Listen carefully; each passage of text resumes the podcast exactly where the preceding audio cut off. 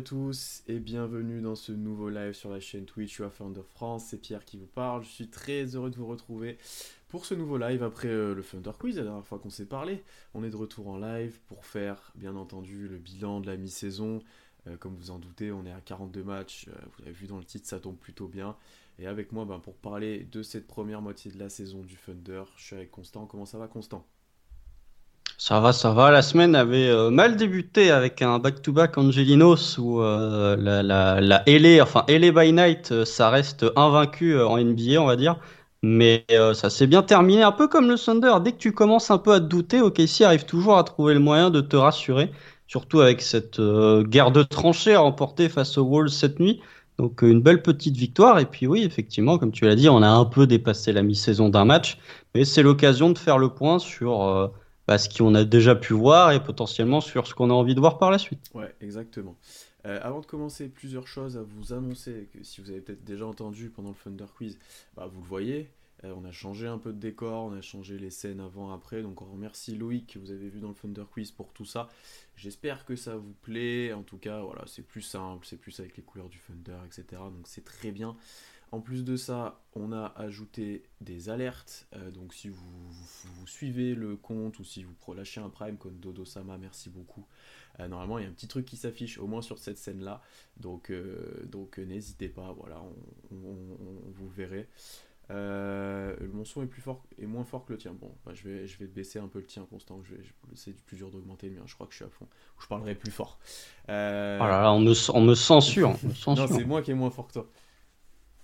Ah bah oui, on essaye de me censurer quand même en réduisant le volume. Euh, et ensuite, euh, autre chose du coup à annoncer, vous le voyez dans le titre, euh, dans le titre de, de- de- du, du live, je vais y arriver, ça m'a perturbé ce message dans le chat, dans le titre du live, le point d'exclamation League Pass, en fait on a ajouté des commandes maintenant à Twitch, donc là c'est la première, en fait ça va nous surtout nous servir à de futurs partenariats, etc. Euh, donc comme la, on va dire le 95% des comptes FR, on est partenaire de la NBA sur notamment le NBA League Pass. Donc si vous voulez souscrire au League Pass et nous soutenir, euh, faites point d'exclamation League Pass ou allez directement sur notre site. Tout est expliqué là-bas. Euh, voilà quels avantages ou pas vous avez, qu'est-ce que ça fait pour nous, etc.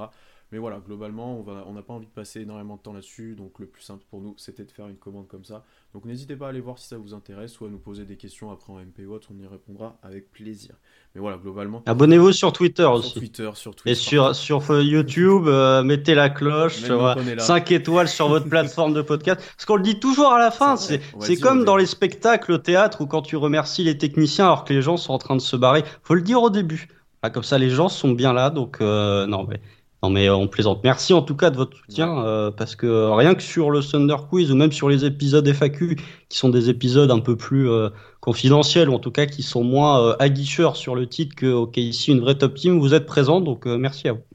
Moi, je peux difficilement parler plus fort. Je vais me rapprocher du micro. Je vais essayer de faire ça. Voilà, je l'avance. Ça sera un petit peu mieux. Ou alors, je baisse un tout petit peu celui de constant. Comme ça, vous augmentez le son global. Voilà, là, on aura difficilement mieux. Mais, euh, mais en tout cas, ouais, merci à tous pour votre soutien. Bon, forcément, avec le, le Thunder qui gagne, on est de plus en plus nombreux et tout. Mais ça nous fait plaisir. On sait qu'il y en a qui sont là depuis longtemps, dans les périodes sombres.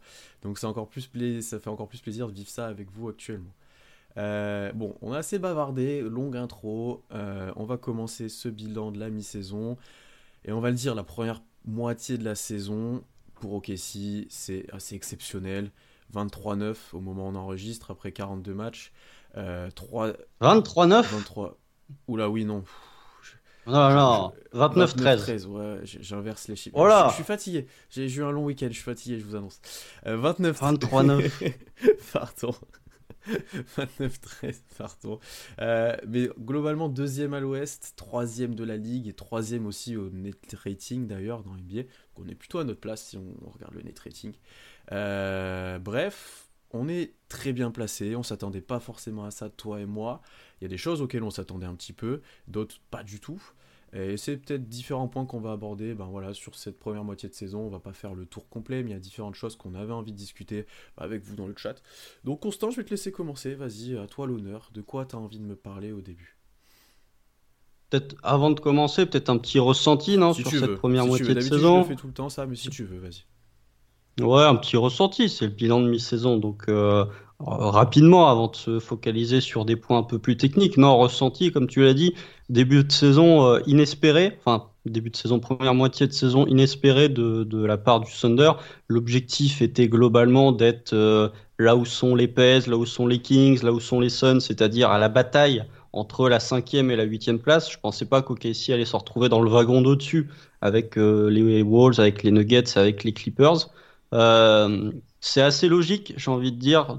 Enfin, le classement d'OKC est assez logique de ce qu'on voit tout au long de la saison, c'est-à-dire qu'il n'y a pas eu un stretch comme les Clippers par exemple où tu es en 19-2 euh, où tu gagnes tous tes matchs. Non, OKC depuis euh, les deux premières semaines de saison régulière est toujours dans le top 3, top 4 de la conférence Ouest, un peu comme les Wolves, un peu comme les Nuggets, c'est des équipes régulières, il n'y a pas d'énormes stretch de victoire, mais il y a très peu de stretch de longues défaites et sinon, en termes de, de ce qui est proposé, bah, OKC est largement en avance sur le calendrier, on va dire, parce qu'il y a des joueurs qui se développent très bien, il y a des joueurs qui se développent très fort, et finalement, certaines interrogations qu'on pouvait avoir, euh, que ce soit en attaque ou en défense, qu'on commence à être un petit peu euh, refusées ou on commence à être rassuré, puisque OKC est une des rares équipes qui, possède une attaque top 10 et une défense top 10, voire même une attaque et une défense top 5 selon euh, les net ratings et selon les sites qui classent les, équipes. Donc voilà, très satisfaisant, inespéré, en espérant pour le coup que ça se poursuive sur la seconde partie de saison. Non, ouais, je suis d'accord avec toi. Tu m'as grillé déjà des éléments que je voulais rappeler, mais bon, euh, euh, je, redirai tout ça ensuite. Non, je suis d'accord avec toi que bah, globalement, moi déjà, je suis pas le plus euh, bah, déjà investi émotionnellement, comme je regarde beaucoup les matchs en replay, mais euh, même vis-à-vis des mmh. défaites, etc., je suis pas celui qui va le plus euh, être déçu ou vraiment euh, péter un cap si on perd des matchs un peu bêtes. Enfin, voilà, j'ai un peu de recul vis-à-vis de ça. Euh, moins en playoff, hein. enfin moins quand il sera, je pense. Mais ah, ça, disons que les défaites comptent. Oui, voilà. mais, mais, ouais, en fait, j'ai toujours l'impression qu'on a, et je le redirai ensuite, la ressource pour réagir, qu'on est serein depuis le début de saison. Tu vois, on a enregistré au début de saison, on dit ouais, on, gagne les matchs, mais on joue pas très bien. Est-ce qu'est-ce qui va se passer? En fait, on a mmh. augmenté le niveau de jeu, on a continué de gagner les matchs. Là, on avait un stretch compliqué sur le mois, bon, qui est pas fini. bon, ça va aller mieux là, mais on, a tenu globalement, on est encore deuxième. Enfin, tu vois, tu fais le taf en fait, honnêtement. Alors après, tu as zéro blessure, ce qui t'aide énormément. Euh, tu, as, mmh. tu as plein de facteurs qui t'aident énormément et on le dira ensuite. Mais globalement, ouais, on, est, on avance sereinement. On est bon des deux côtés du terrain. On voit que notre production des deux côtés du terrain est très régulière et on retrouve les mêmes choses soir après soir, ce qui est très satisfaisant. Euh, et de plus en plus de joueurs, d'ailleurs, j'ai envie de dire, hein, individuellement, de plus en plus, ils sont dans les mêmes standards de performance. Euh, non, bah, le mood est forcément très positif. Et en plus, on ressort d'une grosse victoire contre Minnesota, euh, mm. qui prouve encore d'autres choses que je vais appuyer ensuite, mais où t'as pas besoin d'être exceptionnel pour gagner des matchs. T'as pas besoin de. Enfin, tu vois, t'arrives à gagner certains matchs sans être flamboyant. Donc, non, non, c'est. Contre des top teams en plus. Ouais, contre des top teams. Donc, non, très, très positif. Euh, et puis forcément, ça se ressent en nous euh, sur plein de choses, euh, même les échanges qu'on a avec les fans. maintenant, on se plaint d'une mini rotation de Daynault ou d'un mini truc. Avant, c'était pas ça, quoi. Là, là, on est, on est sur des, on est un peu sur du luxe, j'ai envie de dire, quoi. C'est vraiment, voilà. Pas pour tous les joueurs. Oui, pas pour tous les joueurs. pas pour tous les joueurs. Il y en a qui attisent un peu plus. Alors moi, je suis pas du tout. Enfin, c'est, je suis de. Je suis pas du tout comme toi. Je suis beaucoup plus investi émotionnellement sur les matchs. Euh, voilà, vous pouvez voir au pansement. Ça, c'est Minnesota. Euh, ça, c'est cette nuit. Euh, S'il y a que dans le sport, vraiment, je suis capable de m'énerver alors que je suis quelqu'un de très calme dans la vie, c'est affolant. Mais euh, Josh Giddy dans un corner, parfois, ça peut agacer.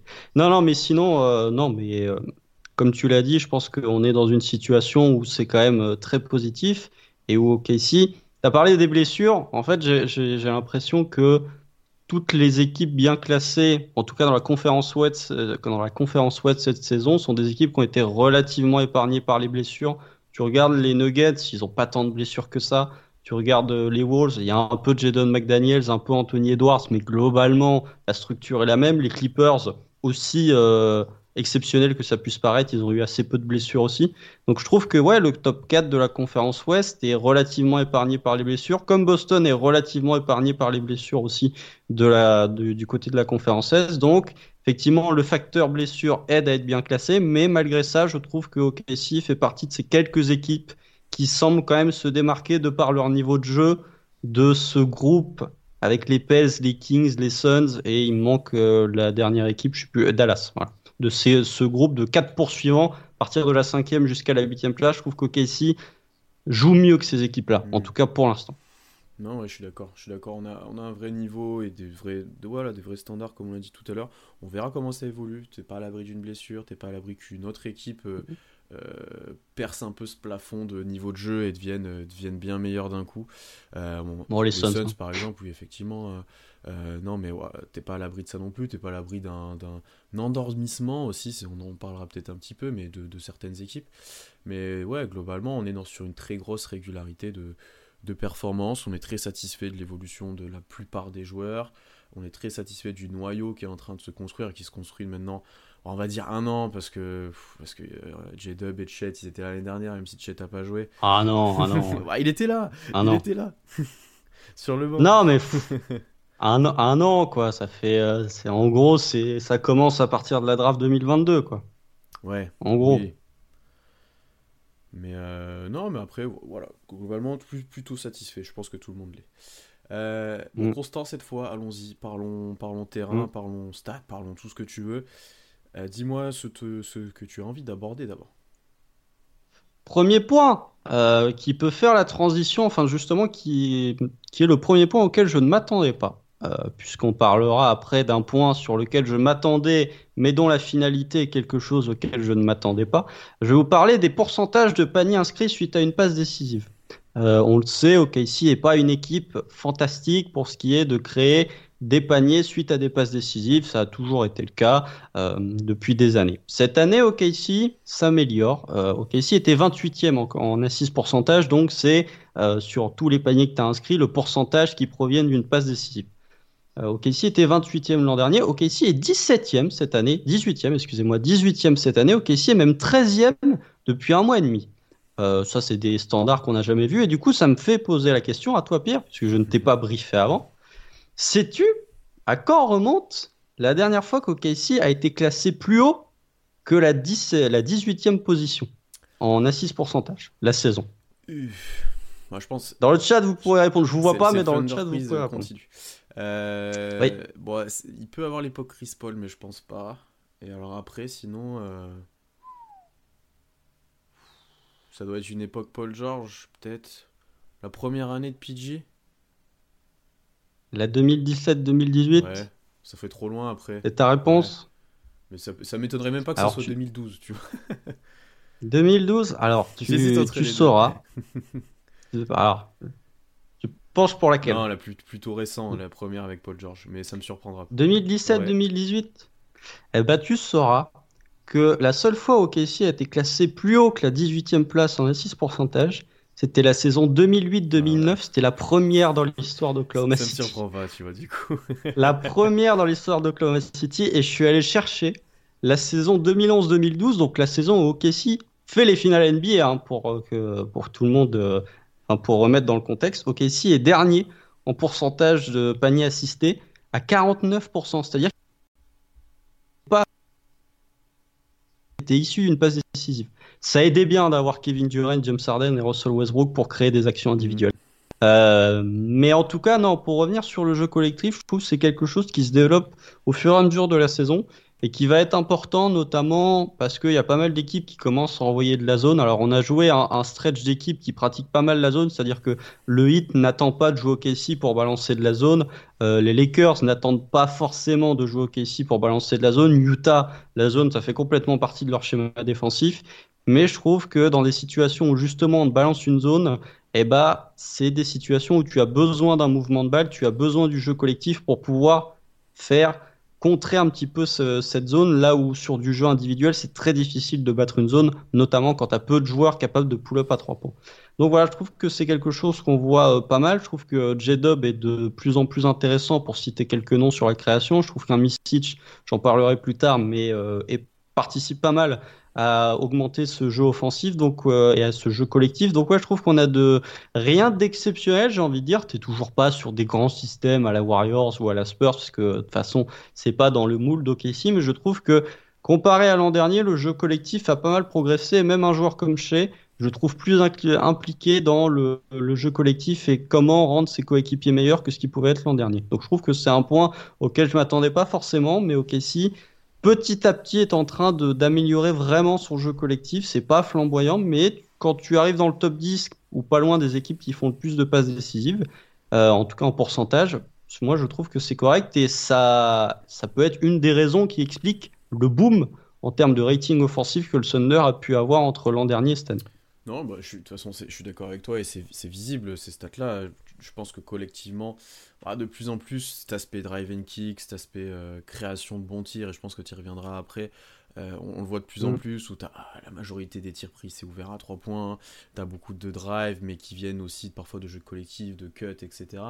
En fait, certes, à certains joueurs qui monopolisent un peu la balle, bon, chez J-Dub hein, globalement, mais c'est pas, c'est rarement que, je, je, peux pas dire que c'est rarement que pour lui, mais il y a, d'autres choses, ça va plus loin que juste je vais tout droit et juste je fais aucune passe et je regarde pas ce qui se passe. Et en plus, on est très bon sur transition et du coup là, tu as beaucoup de passes décisives qui se créent, etc. Donc globalement, je, suis d'accord avec toi que tu as une nouvelle dimension collective qui s'est ajoutée aux bases d'avant. Euh, alors certes, avant, on n'était pas aussi bon en passes décisives, mais je pense que tu n'avais pas les joueurs pour mais tu étais déjà dans une construction collective de l'attaque, si je peux dire, où les bases que tu as que que fait depuis, depuis 2-3 ans, même si tu gagnais pas énormément de matchs à certains moments, et ben en fait, tu retrouves ces bases-là actuellement avec euh, bah, des nouveaux joueurs, des joueurs plus compétents ou des joueurs qui ont progressé. Euh, et du coup, bah, forcément, ça marche et tout le monde peut s'exprimer un petit peu. Ah bah, effectivement, il y a d'autres joueurs dont on parlera, un Isaiah Joe, un Casson Wallace, si tu n'as pas autant de passes décisives et, et potentielle création collective, ils sont pas aussi bons. Euh, au tir, ils sont pas aussi bons offensivement. Euh, donc ça t'aide énormément, même Loudort. Hein. Donc ça t'aide énormément. Et ben non, je suis d'accord avec toi. Et puis, on va le dire, ça se ressent nous dans nos visionnages de match qu'on on est content que ça joue comme ça. enfin, tu vois, il y a du mouvement, il y a des passes, etc. Mhm. Tu as des transferts de ballon, etc. Donc ça, c'est plutôt agréable. Après, tu as parlé de la zone un petit peu. Je, oui, je suis d'accord avec toi que tu auras un peu plus de besoins collectifs. Après, par exemple, là, euh, contre des équipes qui le jouent beaucoup, mais globalement, j'ai l'impression que tout le monde joue de la zone, même nous, hein, ça se fait de plus en plus en NBA. Taché qui arrive à voir ses pull-ups un peu à mi-distance en jouant euh, le 1 contre 1 contre le joueur du haut de la zone. Après, je suis d'accord avec toi qu'on est encore assez faible dans le, d'en réussir à toucher euh, le joueur au poste haut, au poste bas, pour qu'on puisse créer à partir de là, ce qui est très important sur une zone. On se contente souvent de faire tourner mm. la balle autour des trois points. Et là, où je suis, là, là, je suis mm. d'accord avec toi que ça manque un, petit peu de création sur ça. Euh, mais parce que les Américains savent pas attaquer une zone, globalement. c'est pas faux pas faux, c'est pas faux. Mais oui, je, je, je suis d'accord, c'est vraiment ce manque de création euh, en tête de raquette qui me frustre un peu. Il y a eu une très belle séquence face au Jazz où je sais plus, je, sais plus qui est en tête de raquette, mais qui fait un kick-out. Il me semble que c'est Chet qui doit la ressortir pour Misic à 3 points. Ça, c'est intéressant. Là où je trouve que quand tu fais du, du S-Ouest, on va dire, sur. Euh, en tout cas, quand tu fais le tour du fer à cheval sur une zone, c'est plutôt ce que les équipes ont envie que tu mm. fasses. Et puis après, j'ai envie de prendre un peu de recul vis-à-vis de ça, mais ça, c'est quelque chose qu'en fait, Presti et Degnold veulent depuis très longtemps. Euh, que tu aies une balle qui vive, que tu aies plein de porteurs de balles capables de prendre des décisions rapidement, balle en main. Euh, ça vient de la draft, ça vient des joueurs recrutés, ça vient de tout ça. Ce qui a été un peu décrié parfois, hein, effectivement, parce que ça a plus ou moins marché avec certains. Mais là, avec les joueurs sur le terrain, mm. bah, effectivement, ça marche. Et même, bah, c'est l'exemple d'Isaiah Joe ou Lou Dort qui, de base, ont. Bah, Dort, c'est différent, mais Joe qui n'a pas forcément la capacité à, à, bouger balle en main, à créer un peu pour les autres ou à lire le jeu au-delà du tir, bah, de plus en plus il est capable de le faire et parce que tu, travailles là-dessus. Donc, euh, donc euh, ouais, effectivement, là je te rejoins complètement sur ce point.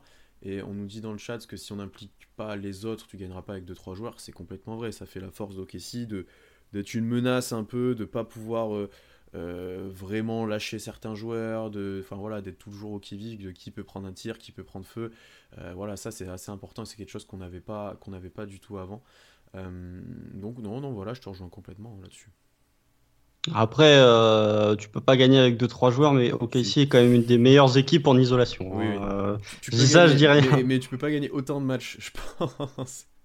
Non, tu peux pas. euh, ah, disons que les deux trois joueurs, faut qu'ils soient très très forts. hein. Mais on le voit là euh, que euh, bah, des équipes comme les Lakers, comme les Suns, eh bah, même avec tout le star talent qu'ils peuvent avoir sur leurs trois meilleurs joueurs, bah, ils sont bien contents d'avoir Grayson Allen pour mettre euh, 8 sur 12 à 3 points euh, pour euh, battre les Kings. Quoi. Mhm. Donc euh, c'est de toute façon, c'est on va dire le, le- l'une des évolutions de la NBA moderne, c'est que c'est très difficile de gagner si t'as pas euh, enfin, c'est beaucoup plus difficile de gagner si tu as juste trois joueurs offensifs que ça ne l'était il y a de ça quelques années.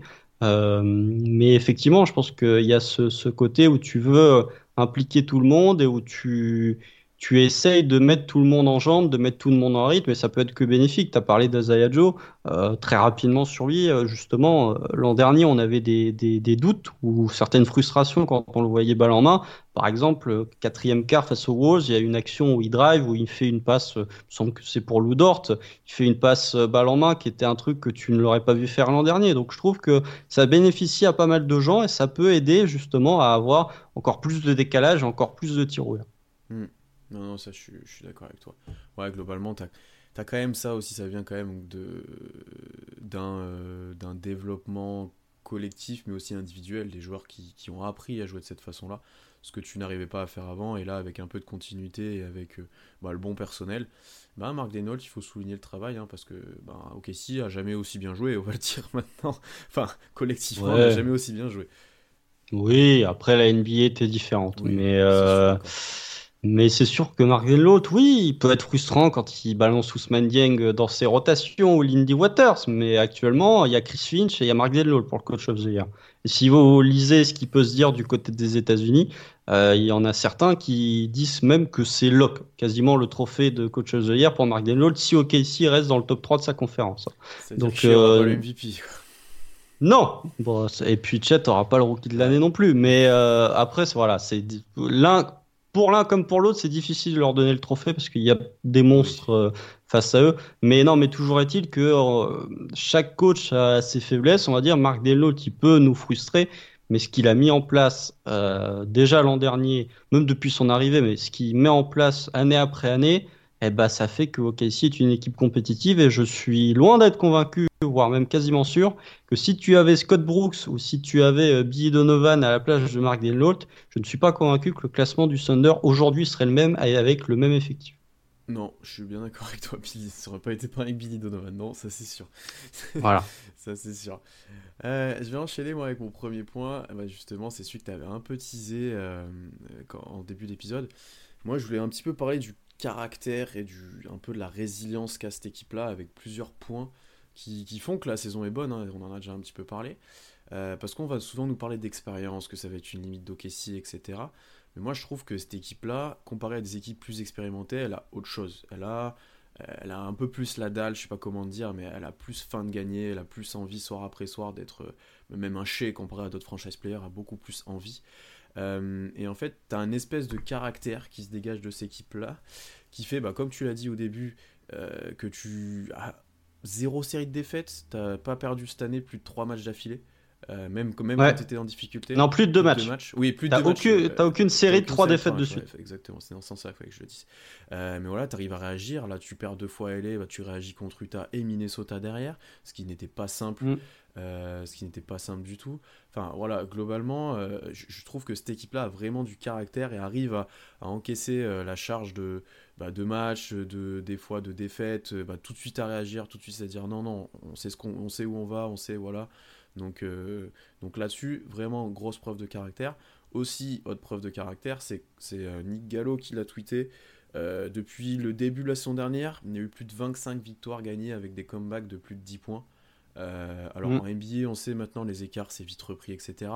Mais pour une équipe jeune qui pourrait vite mettre la tête sous l'eau, etc., t'arrives tout le temps à réagir, t'as tout le temps un truc, t'arrives tout le temps soit défensivement à faire un ajustement, soit t'as un mec qui va prendre feu, soit t'as un mec qui va te prendre l'équipe sur son dos. Et ça, ça arrive de plus en plus souvent euh, que, t'arrives à te sortir de situations un peu difficiles. Mais contre Minnesota, encore une fois, hier, on a l'exemple même, donc ça tombe bien, euh, ça tombe bien qu'on parle de ça. Euh, et je l'avais même dit, je crois, dans un des premiers épisodes de la saison, que, que, que on était une équipe très difficile à battre. Parce que t'as justement, tu as, cet aspect caractère, ça abandonne jamais, c'est prêt à faire des comebacks, ça défend fort, euh, ça court, etc. Et ce sentiment-là, il est de plus en plus fort pour moi, où je pense que les équipes sont pas sereines au fait de nous battre. Il faut vraiment faire un bon match pour nous battre, parce que si tu es moyen, bah, à part si on met rien, etc., bon, ça arrive en NBA, mais il va falloir, euh, va falloir ramer pour nous battre. quoi. Et, euh, et au-delà de ça, je trouve que on est serein aussi à chaque fois contre les équipes faibles. Ça, c'est une autre preuve que, que tu as faim, tu es serein à chaque fois. Tu as mis une énorme toile à Portland d'ailleurs, qui a fait très plaisir. Euh, ça, je... Non, elle n'a pas fait plaisir parce qu'OKC n'a pas fini le job. C'est vrai, t'as pas eu le record. n'a pas fini le job. T'as pas eu le record. OKC avait le record du plus gros, du, de du plus gros écart, enfin de la plus, grosse avant, la plus grosse avance, excusez-moi, au terme de trois cartons des, de records qui étaient détenus par Indiana contre OKC en plus. Donc déjà, tu as battu un de tes propres records, ça c'est bien. Mais ensuite, euh, bah, pas fait comme Memphis à l'époque, euh, tu as respecté l'adversaire et t'as pas, euh, t'as pas envoyé ton banc. Enfin, c'est comme si mm. mis, je sais pas, la seconde unit qui joue actuellement, c'est comme si tu l'avais mis dans le quatrième quart contre Portland. Là, Mark Denote, il a juste mis les, les third stringers, donc les sireurs devant. Ouais, donc non, mais encore, voilà, encore une fois, tu as vraiment tout cet aspect où bah, c'est même différent d'avant quand on gagnait beaucoup de matchs, même avec Russ, etc., ou même avec KD, où on était un peu suffisant, on était un peu, on perdait tout le temps contre les nuls. Là, t'as pas du tout ce sentiment-là. Tu sens que ils sont pas en mission parce qu'ils ont pas, ils sont pas revanchards d'un truc et tout, mais tu sens qu'il y a une autre façon de jouer, il y a une autre, euh, je sais pas comment dire, dynamique derrière tout ça, c'est géré pas de la même façon, etc. Et moi, j'apprécie vraiment ça. Et c'est pour ça que cet aspect expérience, alors à voir comment ça se confronte en playoff, comment tu réagis. Est-ce que tu tombes pas trop dans on veut tout faire pour gagner, on fait un peu n'importe quoi, on se précipite, voilà. Mais moi j'ai hâte de voir ça en fait, parce que il y a des, équipes expérimentées qui n'ont pas la capacité de réaction et de, remobilisation qu'on a en fait. Et, euh, et donc j'ai hâte qu'on soit potentiellement en playoff et qu'on voit comment ça se passe. Parce que voilà, je suis d'accord que l'aspect expérience peut jouer, mais je trouve que tu as des bénéfices de notre construction jeune et de, de la manière de fonctionner qui sont, qui sont quand même très importants. Vous avez vu, euh, bilan de mi-saison, on parle déjà de ouais, On est, on est obligé de dire de plus en plus quand on y sera, Constant, il faudra s'habituer. On n'y est, pas, encore, moi je je maintiens qu'on n'y est pas encore. Il y a que. Euh, enfin, c'est tellement serré on va dire que le trou est fait à partir de la 9 place, parce que le 9 il me semble que ce sont les Lakers, ils sont à 21 défaites, ok, ici on a 14. Mais t'en as que 4, entre guillemets, d'avance sur la 8 place, donc c'est pas encore fait. Euh, même si la 8 place, théoriquement, au play-in, ça devrait passer. Mais on a vu par le passé que ça n'a pas été euh, euh, particulièrement un coup de chance pour certaines équipes, notamment les Clippers. non, mais pour ce côté un peu expérience, si vous écoutez un peu ce que je peux dire, moi je trouve que c'est un argument qui est souvent euh, euh, utilisé pour, enfin, pour réduire les équipes. Je trouve que le manque d'expérience, c'est souvent soit un porte-à-faux, soit un paratonnerre pour critiquer certains aspects du jeu, pour dire ah oui, on n'a pas réussi mm. parce qu'on manquait d'expérience, alors qu'il y a des points tactiques et qui sont purement tactiques sur lesquels l'adversaire a su appuyer et sur lesquels tu n'as pas su réagir. C'est plus ça, moi, qui m'inquiète euh, si jamais OKC venait arriver en post-season, notamment, voilà, on n'en parlera pas pendant trois heures, mais le spacing avec Josh Giddy, c'est quelque chose qui m'inquiète particulièrement. Mais sur le côté, euh, sur le côté résilience, bah oui, Nick Gallo, de toute façon, sur le, tweet qu'il a fait, OKC, depuis le début de la saison dernière, a fait le plus grand nombre de comebacks menés de 10 points à égalité avec une autre équipe. Alors, je sais pas laquelle c'est, mais euh, euh, voilà, toujours est-il qu'OKC est dans le top 2. Il y a ce côté un peu, ouais, comme tu l'as dit, résilience. C'est Keith Smith qui l'avait tweeté, Keith Smith de Sport Track, qui l'avait tweeté durant la nuit, c'est que euh, OKC, il faut les battre. Ils vont pas partir comme ça. Il faut battre OKC. Euh, et je trouve que c'est représentatif de ce qu'on a vu sur ce début de saison. C'est-à-dire que sur 42 matchs, OKC a perdu deux matchs de plus de 10 points. Mm. Le premier, c'était contre Denver, la raclée lors du troisième match. Le deuxième, c'est face aux Clippers il y a de ça 4 jours, Casey était à plus 1 à 2 minutes 30 de la fin, et puis Paul George a décidé de tout rentrer. Euh, donc voilà, il y a des défaites un peu. Il y a celle, contre Houston et celle contre Sacramento lors du, du play-in. Euh, il me semble, enfin, lors du, des, groupes de qualification pour le play-in, où euh, c'est des faux matchs de moins de 10 points, parce qu'OKC est derrière, c'est quelques contre-performances, mais je trouve que ouais, il y a ce côté où OKC, il a jamais euh, il faut y aller pour battre OKC. Il faut, euh, un peu comme euh, ce qu'il pouvait y avoir à l'époque en football américain sur les Patriots, par exemple, il faut viser la tête si tu veux battre OKC, parce que sinon ils sont capables de remonter. Donc voilà, je trouve qu'il y a ce, côté insouciance un peu de la jeunesse où tu fais. en fait, comme tu n'as jamais expérimenté la défaite, tu n'en as pas peur. Donc du coup, bah, c'est un peu comme il sait pas que c'est impossible, il le fait quoi. Donc je trouve que ouais, il y, a, ce côté-là.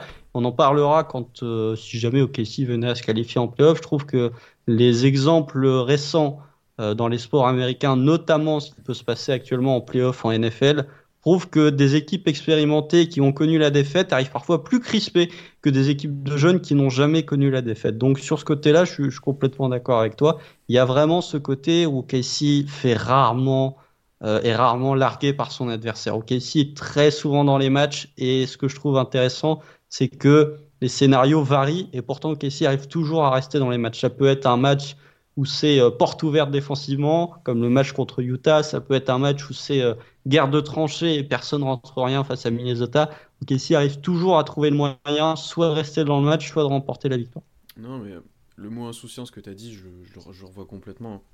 Et après, mm. bien, je, suis d'accord avec toi sur l'aspect expérience et qu'en fait, qui cache des choses tactiques derrière. Euh, tu vois, on va mm. souvent citer ouais, les Kings l'année dernière, euh, ben, ils ont galéré contre les Lakers. Non, c'est ça? Oui, si je me. Non, les Warriors. voilà. Ouais, parce que les Warriors, euh, il y avait l'expérience, il y avait Green, il y avait Looney, machin. Ouais, non, c'est que tactiquement, ils se sont fait ouvrir. enfin, Sabonis s'est fait ouvrir. non, mais il y a un moment, ils ont exploité les faiblesses. Et voilà, euh, si t'es une équipe euh, exceptionnelle, que c'est ta première, euh, mais que c'est tes premiers playoffs, tu peux aller au titre. Hein, si t'es vraiment au-dessus de tout le monde. Je vois pas la raison de. je, je, vois pas forcément la raison qui peut t'empêcher ça. Mais, mais ouais, je suis, je suis d'accord avec toi je pense que toi et moi, on sera beaucoup plus vigilants à des aspects tactiques. Et que si on perd, on dira mm. pas on manquait d'expérience. On dira, bah non, ah, il nous a manqué ah, euh, tel pourcentage sur ça, on n'a pas été bon. Ah, tiens, là, on a mm. subi ça, on a fait des conneries en fin de match parce que tu n'arrivais pas à sanctionner les switches, parce que c'est pas de l'expérience, ça, c'est de, des choix tactiques et comment ça a été évolué. Euh, mais non, mais après, je, suis complètement bah, d'accord avec toi et dans ce que j'ai souligné. C'est. Euh, moi, j'ai hâte de voir ce que cette équipe va réaliser, parce qu'effectivement, c'est une équipe qui ne lâche jamais tu, dois, tu, dois les tuer vraiment pour qu'ils lâchent, mmh. pour qu'ils lâchent l'affaire. C'est un peu un bolos ou je sais pas, voilà, mais ils sont là, ils sont accrochés à toi et tant que tu les as pas fait vraiment dégager, tu, tu, peux pas t'en séparer. Et, euh, et, tu restes souvent à portée de tir hein, parce que ça peut aller très vite. Euh, je sais pas, il faut, faut, regarder un peu les runs qu'on peut mettre. On n'en a pas mis des énormes, mais tu peux, tu peux vite remonter dans les matchs. Euh. On en a pris des énormes aussi, quand même. Euh, notamment contre Dallas. Voilà les deux matchs déjà. Euh, déjà tu, non mais là tu regardes les, deux matchs euh, contre Utah et contre Minnesota. OKC démarre très fort hein, parce que contre Utah t'es à plus 19. Contre Minnesota, t'es un plus 16, 17, mm. il me semble, dans le premier quart.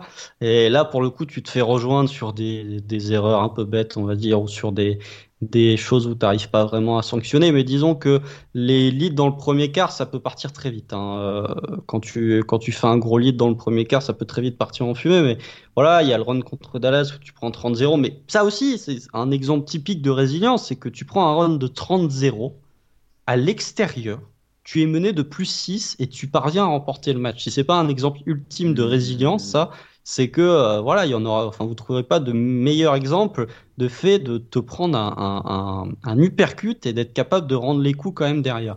Donc oui, il y, a plein de situations où là aussi c'est au crédit, c'est à mettre au crédit de Mark Delnol parce que c'est euh, peut-être dans les moments les plus difficiles où le coach peut être le plus utile pour remettre ses joueurs, euh, pour remobiliser un petit peu ses joueurs. Donc je trouve que oui, il y a, y a, moins ce côté euh, un peu Warriors troisième quart qu'il y avait l'an dernier. Si vous vous souvenez, l'an dernier, OKC était très fort dans le mm. troisième quart pour euh, rattraper des leads qui étaient accumulés en première mi-temps. Là, c'est un peu moins le cas. Tu as moins de cartons de domination pure, mais je trouve que ouais, OKC arrive toujours un peu à. Il n'y a pas d'énormes runs, j'ai pas le souvenir de run où tu mets genre des 20-0 à l'adversaire, mais tu parviens toujours à grignoter. Mm.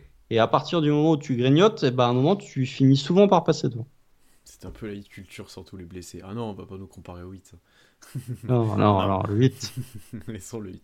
Non, mais c'est les Spurs. c'est Moi, je ouais, crois c'est les Spurs de la belle époque. Oui, pas, pas de maintenant.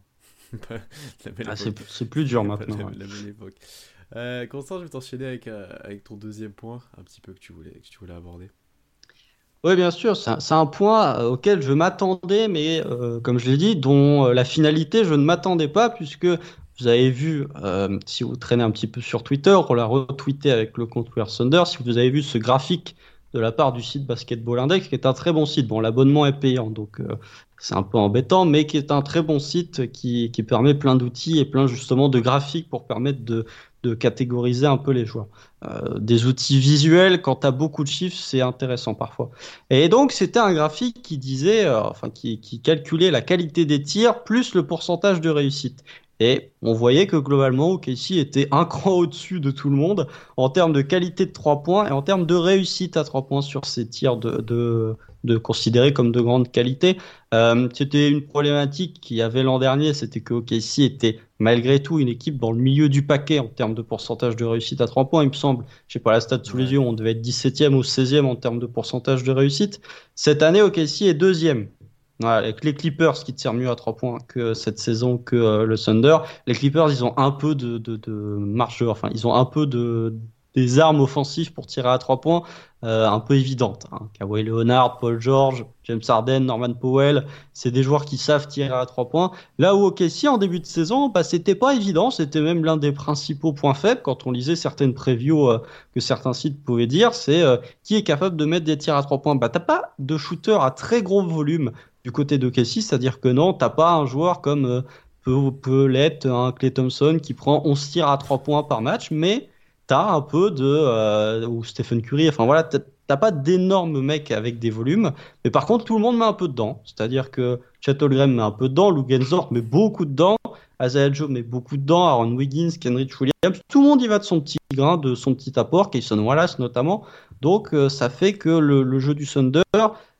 parvient à sanctionner les très bons tirs que, sont créés, notamment via euh, les driving kicks de chez Gideus Alexander, par exemple. Donc, je trouve que on est dans une situation où l'attaque du Thunder fonctionne très bien aussi parce que tu as des joueurs qui sont capables de mettre ces tirs à trois points et que ce qui était une arlésienne qu'on pouvait avoir ces précédentes années avec Pierre, on se disait oui, ok, si est l'équipe qui prend le plus de trois points grand ouvert, mais en même temps, est-ce que c'est pas l'adversaire qui les laisse? Bah, si les adversaires continuent de les laisser, OKC met dedans cette année. Donc, euh, je trouve que ouais, la progression à 3 points, alors on va voir comment ça va se traduire sur la seconde partie de saison, parce que s'il y a bien un truc en NBA qui n'est pas, euh, qui n'est pas stable tout au long d'une saison, c'est bien l'adresse. Mais force est de constater pour l'instant qu'elle est bien présente du côté du Thunder. Non, là je pense qu'honnêtement, euh, c'est de moins en moins des tirs qu'on nous laisse ouverts, c'est plus des tirs qu'on se crée maintenant. Hein. que là, Sauf quand c'est Jeff Dizzy encore tu vois, même à Lou Dort, maintenant tu peux plus trop, et on va en parler, tu peux plus trop le laisser ouvert, Lou Dort là actuellement. Euh, Azaya Joe, les tirs ouverts, tu peux vraiment pas laisser ouvert. Euh, non, après, pour, pour, pour, rejoindre ce que tu disais, euh, je trouve qu'en fait on est très bon pour déjà se créer ces tirs-là, effectivement, sur le drive and kick, sur les extra passes, sur euh, même en fin de transition, où on arrive vachement bien à se positionner, à arriver dans les bons timings, parce que ça c'est très important en trailer, etc., pour vraiment sanctionner les tirs. Et je pense que globalement, tu vois, tu dis même Josh Didi, mais en soi, même lui, il a un pourcentage honnête cette année. Mais après, euh, j'ai envie de dire, tous les tirs que tu prends à 3 points, euh, c'est pris par des joueurs compétents. Enfin, les, on va dire 90%. C'est-à-dire que l'un des moments shooter que tu as séché, il n'a pas besoin de prendre les 3 points. Il, bon, il en prend des fois qui sont décisifs, des fois non. Euh, T'as Guidi qui en prend un peu par défaut parce que bah, un match contre Minnesota, on lui demande de rester dans le corner parce qu'il faut que Gobert soit un peu loin de la, raquette. Enfin voilà, bon bref. Mais qui mm. est plus adroit que les saisons d'avant. Et après, par contre, tous les mecs, tu ne peux pas les laisser tout seuls. Euh, un J-Dub met dedans, Chet met vraiment dedans, euh, Dort, on, en reparlera, met dedans, voilà, c'est pareil. Enfin, là, tu commences vraiment à voir que des joueurs compétents à 3 points. Même un Kendrick Williams, dont lui aussi on va reparler, je pense, après, je suis pas fan, il met dedans à 3 points. Il met dedans à 3 points, enfin, voilà. Il y a que peut-être Misic qui met pas vraiment de temps pour l'instant, mais il en a pas pris beaucoup, ça va remonter. Mais, euh, mais ouais, en fait, c'est vraiment. Ces tirs-là encore, c'est les mêmes tirs qu'on a depuis 3 ans, sauf que là, maintenant bah, c'est pas les mêmes joueurs qui les prennent, c'est pas le même rythme, c'est pas t'as pas créé la même différence vis-à-vis de la défense par rapport à avant. Il y, a plein de choses qui ont changé, quoi. Euh, mhm. Et après, on nous le dit dans, le chat d'ailleurs un peu, je trouve qu'on en prend de plus en plus dans le corner. Une chose qu'on faisait pas énormément avant. Euh, on en avait parlé, même toi et moi, on en prenait beaucoup à above the break, on en prenait beaucoup euh, mhm. à 45, notamment à Joe. Je trouve que cette année, ben, Casson Wallace, il en prend beaucoup dans le corner. Dort en prend un peu plus. Bon, Guidi en prend plus dans le corner aussi. Je trouve que tu as des joueurs qui. On a, évolué un petit peu sur nos zones de tir aussi. Et après, bon, la sélection est toujours idéale, mais quand tu arrives à créer aussi, d'aussi bons tirs qu'Okessi, bon, voilà. Et, j'ai envie de dire, même cette création, elle va avec ce qu'on a dit au début, donc collectivement, les passes, les systèmes annoncés, etc.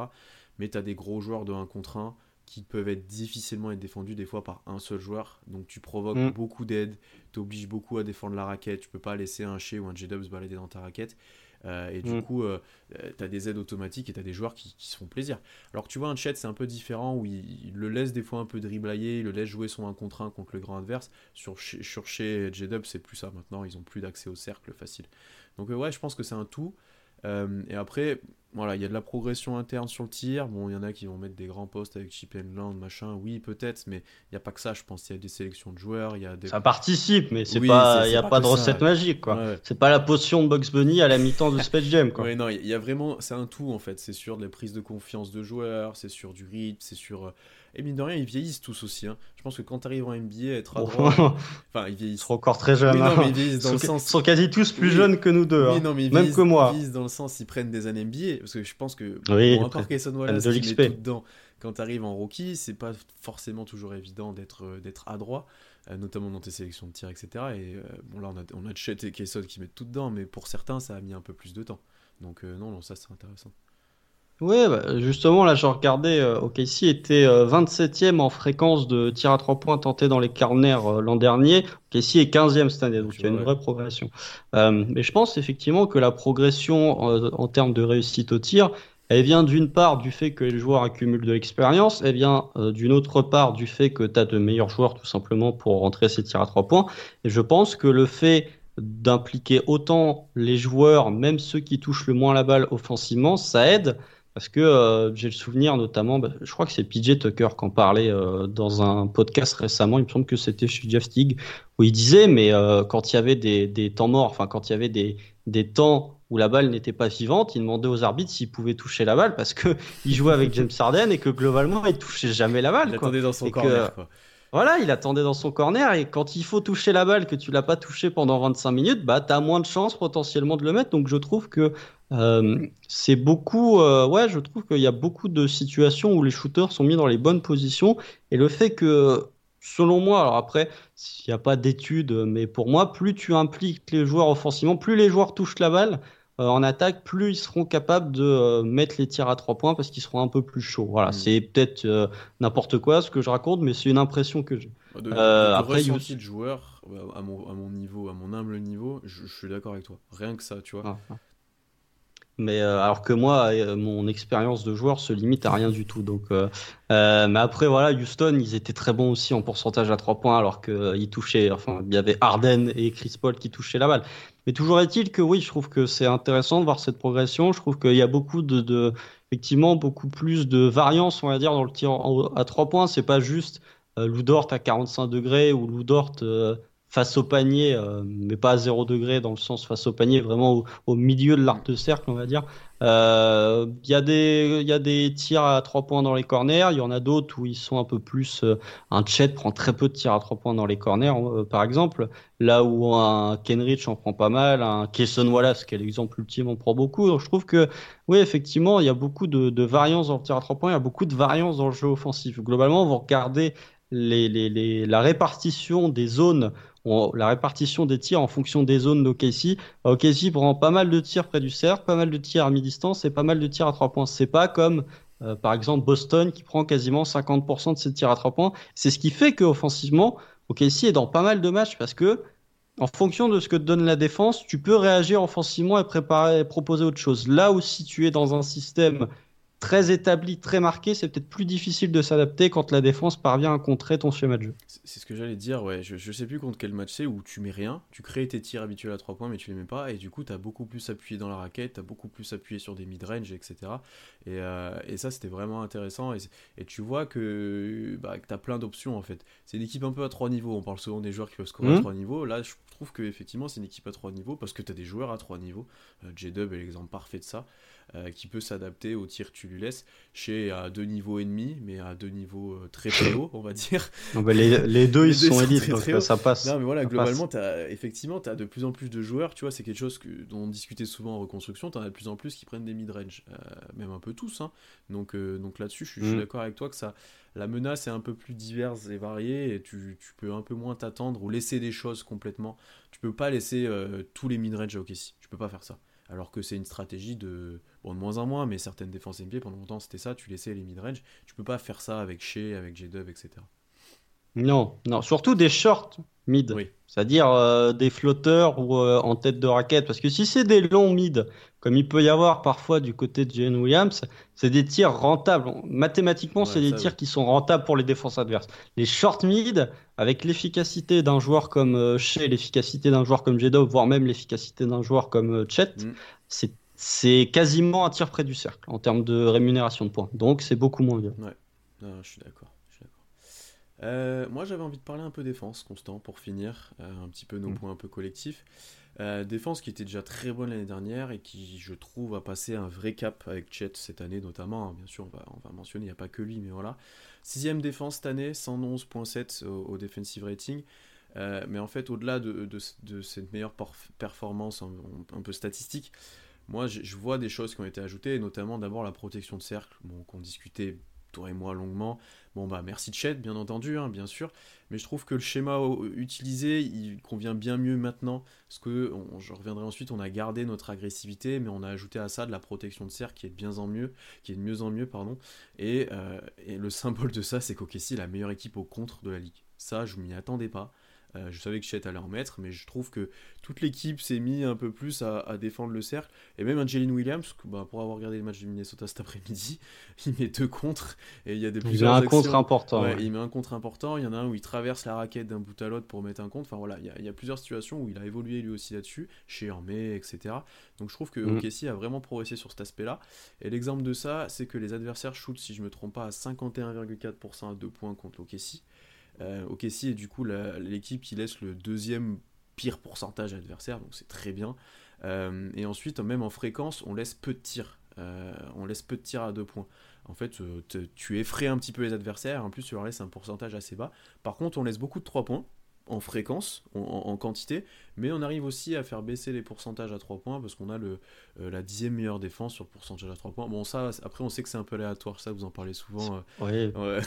Qu'il y a des équipes Et puis- historiquement qui ont des pourcentages bas, enfin voilà, mais bon. Non, mais pour OKC, ça va, mais c'est tu laisses beaucoup de 3 points parce que tu blindes la raquette Oui. aussi.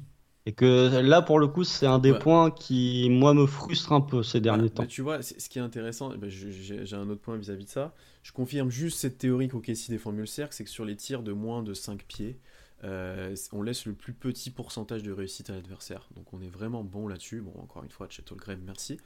Et, Mm. et ce que je disais tout à l'heure, c'est tout ça en gardant un petit peu cette identité des années auparavant où tu étais très agressif, tu gagnais des ballons, etc. Euh, bah, le match du Minnesota, encore une fois, je trouve qu'on a défendu très haut. Euh, t'avais Shea qui allait chercher Conley très haut, t'avais J-Dub très haut sur Towns, on les empêchait vraiment de mettre les choses en place. Euh, et du coup, avec ces- cette optique-là, t'es deuxième au deflection, euh, huitième au style, premier au turnover provoqué, et ça c'est le point ultime, deuxième au tir contesté, notamment à 3 points. Alors, ah, effectivement, tu blindes un peu la raquette, mais Mm. tu fais les close-out, tu laisses les tirs, mais t'es dessus. Alors, est-ce que c'est bien ou pas? Voilà, encore une fois, c'est pour l'instant ça marche, faut le dire. Mais euh, effectivement, ouais, tu, tu blindes tellement la raquette, t'es tellement dans les aides que tu laisses souvent des tirs ouverts, notamment dans les corners, etc. Mais tu fais les efforts de close-out. Donc ça, c'est assez intéressant. Euh, voilà ce que je voulais un petit peu mentionner. Et je trouve qu'on a une défense. Alors, bah ouais, certes, t'es nul au rebond, machin. euh, Ah ouais. mais, mais au final, en fait, tu peux pas être non plus partout. Tu peux pas faire des close-out dans tous les sens. Non. Tu peux pas gagner des ballons. Tu peux pas être partout. Donc moi, j'accepte cette faiblesse-là. Et par contre, je suis vraiment fan de cette dimension que la défense a pris et cet apport près du cercle maintenant de, de Chet et des autres joueurs qui sont mis aussi de ça. Mais aussi, je suis aussi fan de, de- des options qu'il y a. Ça, on en on parlera peut-être après, mais tu peux faire plein de choses. Tu as fait de la zone, tu as différents coverage sur les écrans, selon le 5 que tu mets, etc. Non, ça, c'est vraiment intéressant. Je suis un peu plus, euh, un peu plus sceptique, on va dire, sur, euh, sur, sur la défense, surtout sur le stretch récent. en fait. Euh, je suis d'accord avec toi. Ah, ah. Je, je, je, je cherchais, mais le, le site NBA a décidé de ne pas m'autoriser l'accès. Je voulais chercher le pourcentage de, de, de paniers défendus par Chet Holmgren euh, près du cercle. Il me semble que c'est 53%. À un moment, c'était même 50%.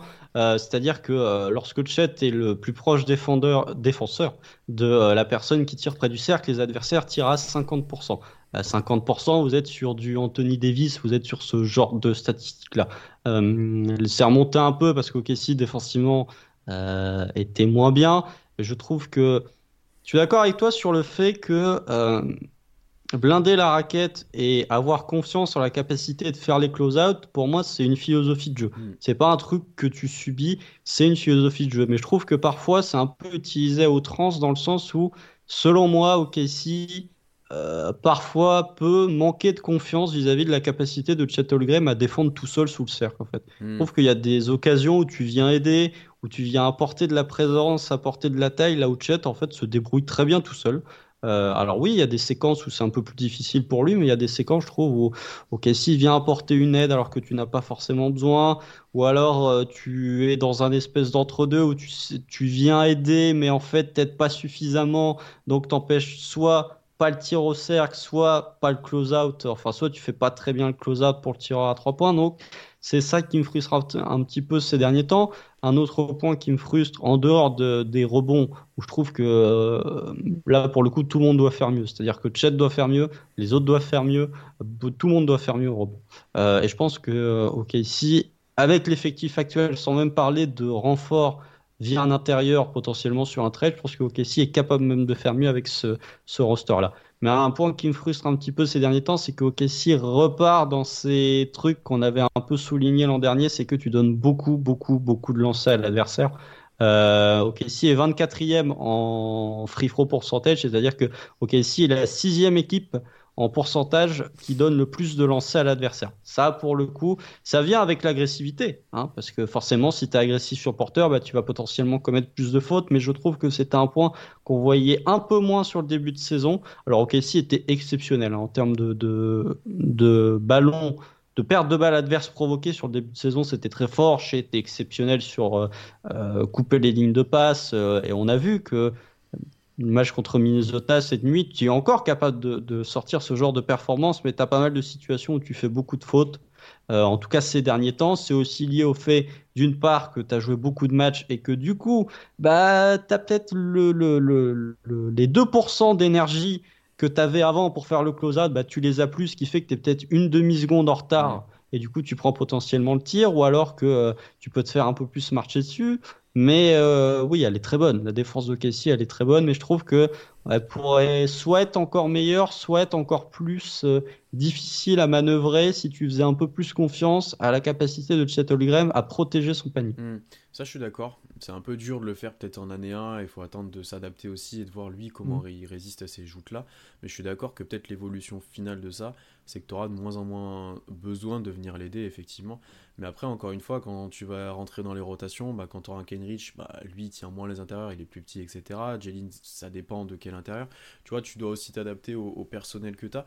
Mais ouais, je suis d'accord que Chet, on pourrait lui responsabiliser un peu plus sur, euh, sur, euh, sur du, des, des, grands un peu tout seul.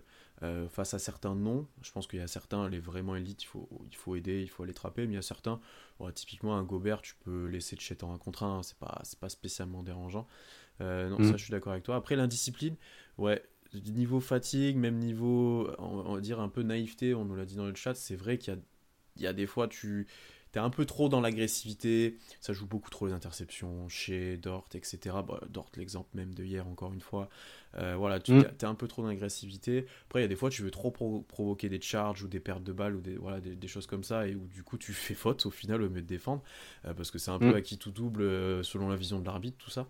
Mm. Donc, non, ouais, je suis d'accord sur la discipline, c'est un peu plus dur. Après, je pense que ça va avec l'intensité défensive qu'il y a, la protection de cercle, et aussi les, les matchs de plus en plus de haut niveau, j'ai envie de dire, tu disputes. Je pense que tu fais moins de fautes contre Portland que contre Minnesota. Globalement, euh, je pense que c'est. enfin, tu vois, quand tu as des matchs à haute. parce que tu avais quand même un stretch, euh, il me semble que c'est 5 ou 6 matchs où OKC a envoyé 30 fois l'adversaire sur la ligne des lancers. Hein. Et il y avait du Washington, il y avait du Miami, euh, il y avait des très bonnes équipes comme des équipes de merde. Donc, non, mais ça, je tu vois, contre. que, récemment, là, t'es pas bon sur ça. pas Tu vois, Washington tente 29 lancés hmm. quand on les joue. Alors oui, il y avait ah, globalement le, road trip de 4 matchs à l'Est où tu fais Atlanta, Brooklyn, Washington, Miami. Oh, défensivement, c'était catastrophique. C'était vraiment pas bon. C'était un peu mieux avec le retour à domicile. Mais euh, ouais, je trouve que là, on est dans un stretch où tu commets beaucoup de fautes. Et, pour revenir sur cette notion d'agressivité, je suis d'accord avec toi. C'est, enfin voilà, je vais pas non plus euh, redire ce que j'ai déjà dit sur Jalen, mais je trouve que jouer les charges, en fait, c'est pas forcément le type de défense que je préfère parce que c'est vraiment qui tout doux. Mm. C'est soit faute offensive, soit faute. Euh, et je pense que sur cette agressivité, OKC doit peut-être apprendre à savoir rester solide et à se restreindre un peu sur certaines situations. Je pense que toutes les possessions défensives ne demandent pas une agressivité euh, exceptionnelle sur le porteur, mais juste de faire les bonnes rotations et de forcer un mauvais tir sans forcément venir à Mm. forcer une mauvaise perte de balle. Et je pense que ça, c'est un truc sur lequel tu peux progresser potentiellement sur la deuxième partie de saison ou dans le futur. Ouais, on n'est pas toujours très conservateur. Euh, et Mm. qu'on pourrait l'être un peu plus. Ça, encore une fois, c'est quelque chose qu'on pourra peut-être observer euh, un peu plus tard dans la saison. Est-ce que en playoff, tu t'appuies sur cette agressivité que tu peux avoir ou est-ce que tu deviens un peu plus conservateur et que tu veux juste faire les stops qu'il faut Euh, Après, tu vois, je trouve que dans les moments chauds, on est agressif, mais on- ça devient beaucoup plus euh, euh, on- cadré. Tu fais moins de folie. Tu vois, c'est euh, ok, on est sur ça. Là, on défend. Tu vois, c'est beaucoup plus cadré. Mhm. je- c'est le sentiment que j'ai. Mais, mais d'ailleurs, pour les rebonds aussi, on en avait parlé toi et moi. T'es un peu plus concerné par le rebond quand c'est chaud. Mais, mais c'est c'est pas suffisant. Je pense, ouais, honnêtement, c'est un petit axe de progression, effectivement, que, que tu as bien souligné là, sur la défense. Ouais, après, sinon, bah, les, les rebonds, quoi. Ouais, c'est le bon. truc, au- truc auquel on s'attendait. Rapidement sur les rebonds, parce qu'il faut que ça sorte. Euh, Enfin, faut que ça sorte. C'est pas. Moi, moi, je m'en fous, Oui, moi ça ça, t'énerve. moi ça m'énerve. Moi ça m'é- ça, ça m'énerve. Il y a globalement, enfin, je, je crois que je l'avais dit en début de saison. Les deux trucs qui, allez, les deux trois trucs qui m'énervent le plus quand je regarde un match de basket, c'est te faire défoncer au rebond offensif, te faire défoncer à trois points. Euh, je trouve que le, le, le rebond, en fait, c'est là où tu vois le plus que Chet se fait bouger. Oui. C'est-à-dire que Oui, quand défensivement, ça va. Par contre, au rebond, il se fait déposer par les mecs à chaque fois. Il se fait prendre des rebonds dessus. Le match face aux Clippers, il se fait déposer par Plumlee un nombre de fois. Euh, C'était assez hallucinant. Donc lui déjà doit faire mieux dans ce domaine-là. Euh, Il y a des matchs où il termine à 3 ou 4 rebonds. C'est pas possible en fait quand OKC joue aussi petit que Chet Holmgren termine à 4 rebonds. Ça c'est le premier point sur lequel il doit progresser. Deuxième point, OKC est beaucoup trop passif, je trouve, sur certaines situations. Passif dans un premier temps parce que les mecs font pas les box-out. Deuxièmement, parce qu'ils regardent beaucoup trop la balle et que tu en as très peu finalement qui sautent pour prendre le rebond. J'ai l'impression que la plupart des rebonds, c'est des rebonds quasiment quand ils sont à quand tu peux les capter. Je trouve que euh, c'est très mal expliqué, mais vous voyez, je pense, euh, vous voyez ce que ce que je veux dire. C'est il y a peu de rebonds aériens, de rebonds défensifs aériens, vraiment aériens du côté du Thunder. C'est là où je trouve qu'Azaya Joe, si tu prends le ratio taille volume au rebond, Mm. peut-être l'un des meilleurs rebondeurs de On l'équipe. nous le dit dans le je chat trouve que aussi, ouais, que lui se bat et qui. Ouais, voilà. Je trouve que Joe est peut-être même un des, un des meilleurs rebondeurs de l'équipe. Euh, il l'a encore prouvé cette nuit. Donc euh, oui, je trouve que Chet se fait beaucoup trop bouger et je pense que l'équipe au global est beaucoup trop dans l'inaction euh, à partir du moment où Chet se fait bouger. C'est-à-dire qu'il y a des situations où Chet, il doit faire le contest du mec euh, qui tente un tir sous le cercle, le box-out plus le rebond. Faut l'aider à un moment aussi. Je sais qu'il se fait déposer, mais faut l'aider. Je trouve que OKC fait pas assez de box-out et qu'il y en a pas mal. Je- tu peux, enfin, tu peux citer n'importe qui, hein, Lou Dort, Shea, euh, J-Dub, Josh Giddey, quasiment tous. Il y en a qui sont beaucoup trop passifs, qui regardent beaucoup trop la balle, je trouve, sur le rebond. Et, et vraiment, je pense que c'est un domaine où, à, à roster égal, ou en tout cas à roster euh, toujours le même, tu peux être meilleur. Ouais, après, c'est c'est dur à mettre en place parce que bah, dans des aspects où Chet il va sauter souvent, etc., bah, tu peux pas être au rebond parce que tu es en l'air. Euh, Mm. Tu peux pas faire le box-out. Après, quand tu es constamment dans les aides, ben, c'est plus dur de reprendre un joueur pour aller faire le box-out correctement. Euh, et puis après, tu as un déficit physique quand même. hein. Tu te fais enfoncer, Oui. tu manques de taille, tu manques de. de, de- voilà, hein, Ouais, en fait, bah, pour un guard, Guidi, si tu veux, c'est un bon rebondeur, mais il, fait, il est pour sa taille pas tant que ça. J- Il fait la taille d'un et 4, ouais, quoi. J-Dub, c'est un peu pareil. Tu te dis c'est un potentiel bon rebondeur, mais au final, pas tant que ça. Euh, et, et Mm. non, après, je suis d'accord avec toi que des fois, tu as l'impression que ça manque un peu d'agressivité que tu retrouves justement dans les moments clutch ou un peu chaud. Je pense que c'est ça la petite Mm. différence.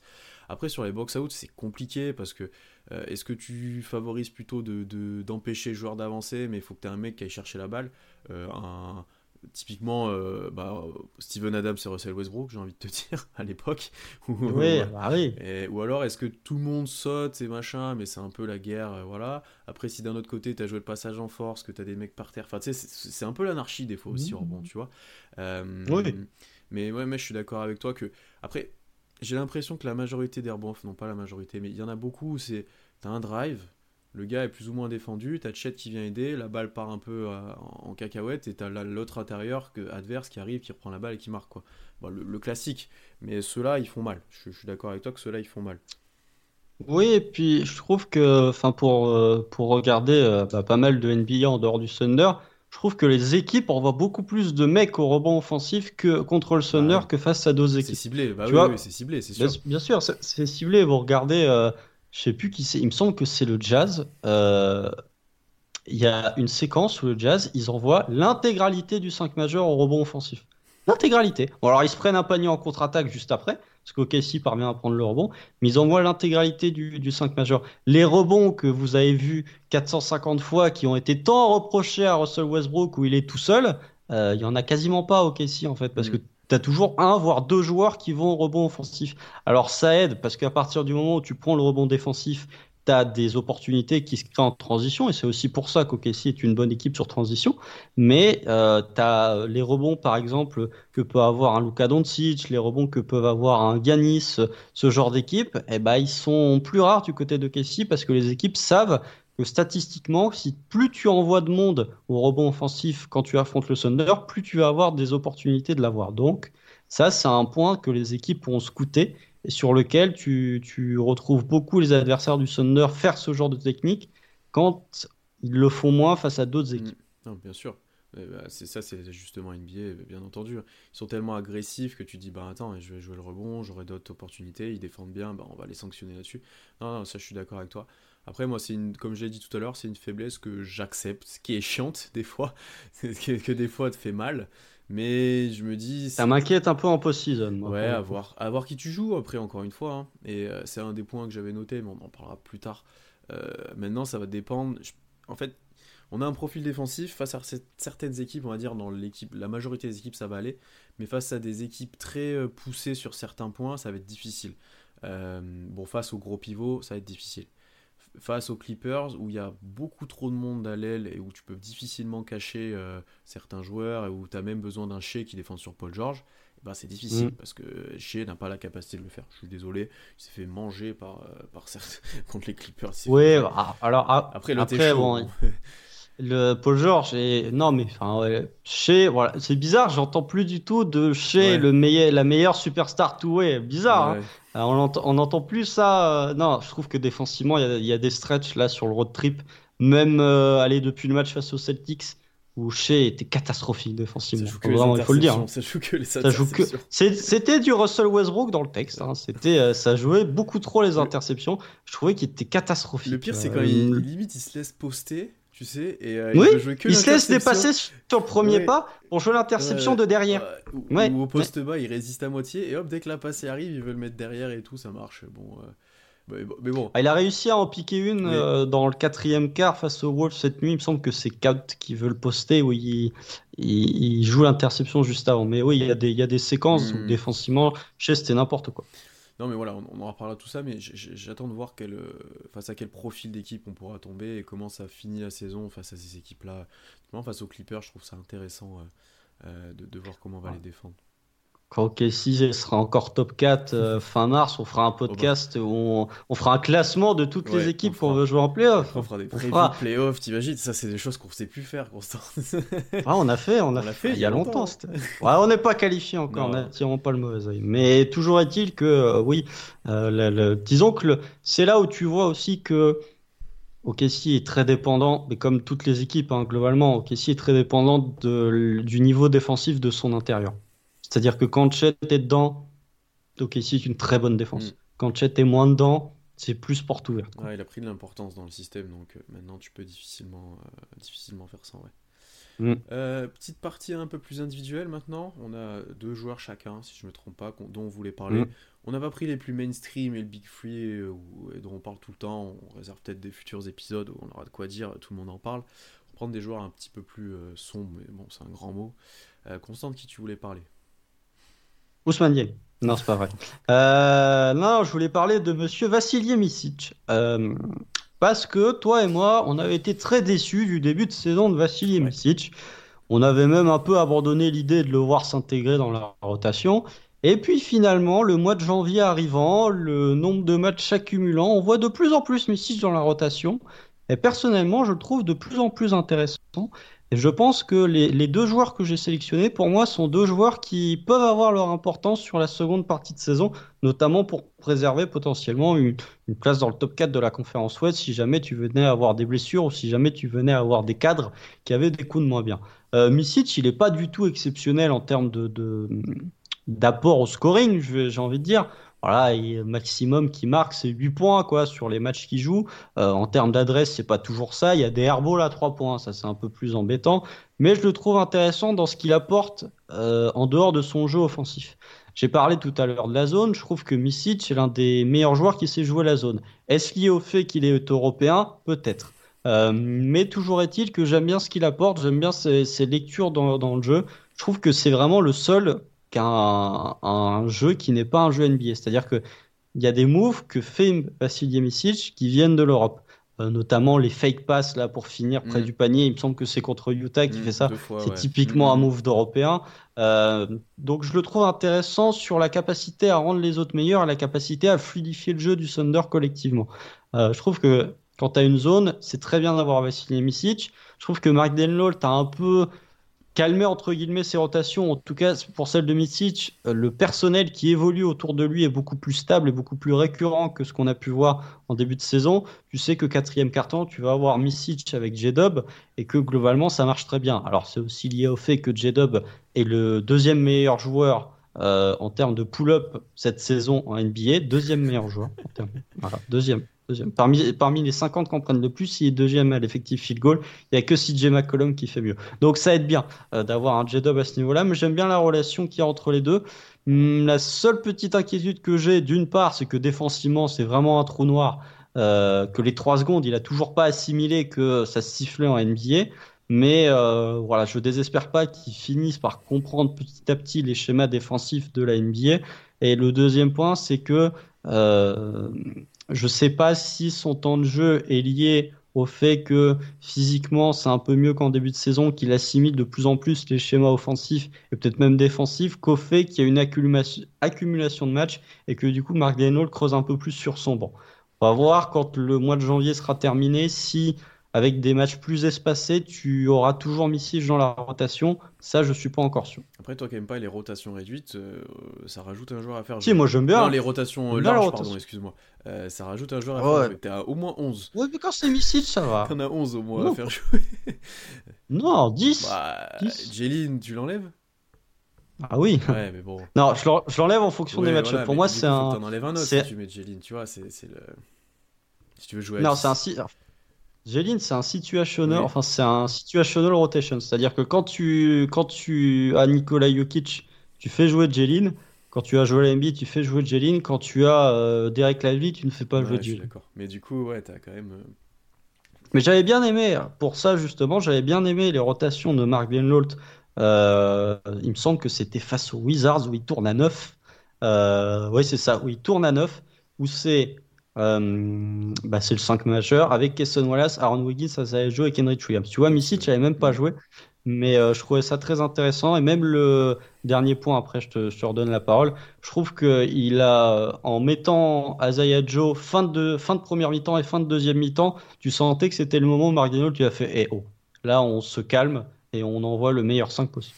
Ouais, alors pour Misic, euh, je suis d'accord avec toi que c'est bah, de mieux en mieux déjà parce qu'il est sur le terrain. Bon, déjà, ça, ça joue. Je trouve qu'il a pris un peu, notamment offensivement, euh, il a pris du rythme, euh, tu vois, sur les drives. Il, est un peu mieux dans le, flux offensif d'Okessi, quand je dois driver, quand je dois faire ci, ça, etc. Parce que les passes, il les avait déjà, mais là, dans, dans ces drives notamment, je le trouve bien plus intéressant qu'au début de saison. Alors après, il faut que l'efficacité vienne et, tout, mais tu vois, contre Utah, tu l'as cité, il, met deux gros drives qui font du bien, si je me trompe pas. Euh, mm. Il fait plutôt du bien sur ce match-là. Et, puis globalement, sur son temps de jeu, en fait, il prend la place de Shea quand il n'est pas là. Il tourne avec Shea. Je pense qu'il a très peu joué avec Shea. Il rentre en début de deuxième quart-temps, il rentre en début de quatrième quart-temps, il joue 6 euh, minutes et Shea le reprend sa place. Euh, après, je suis d'accord avec toi que en fait, tu dois beaucoup adapter qui tu mets avec lui.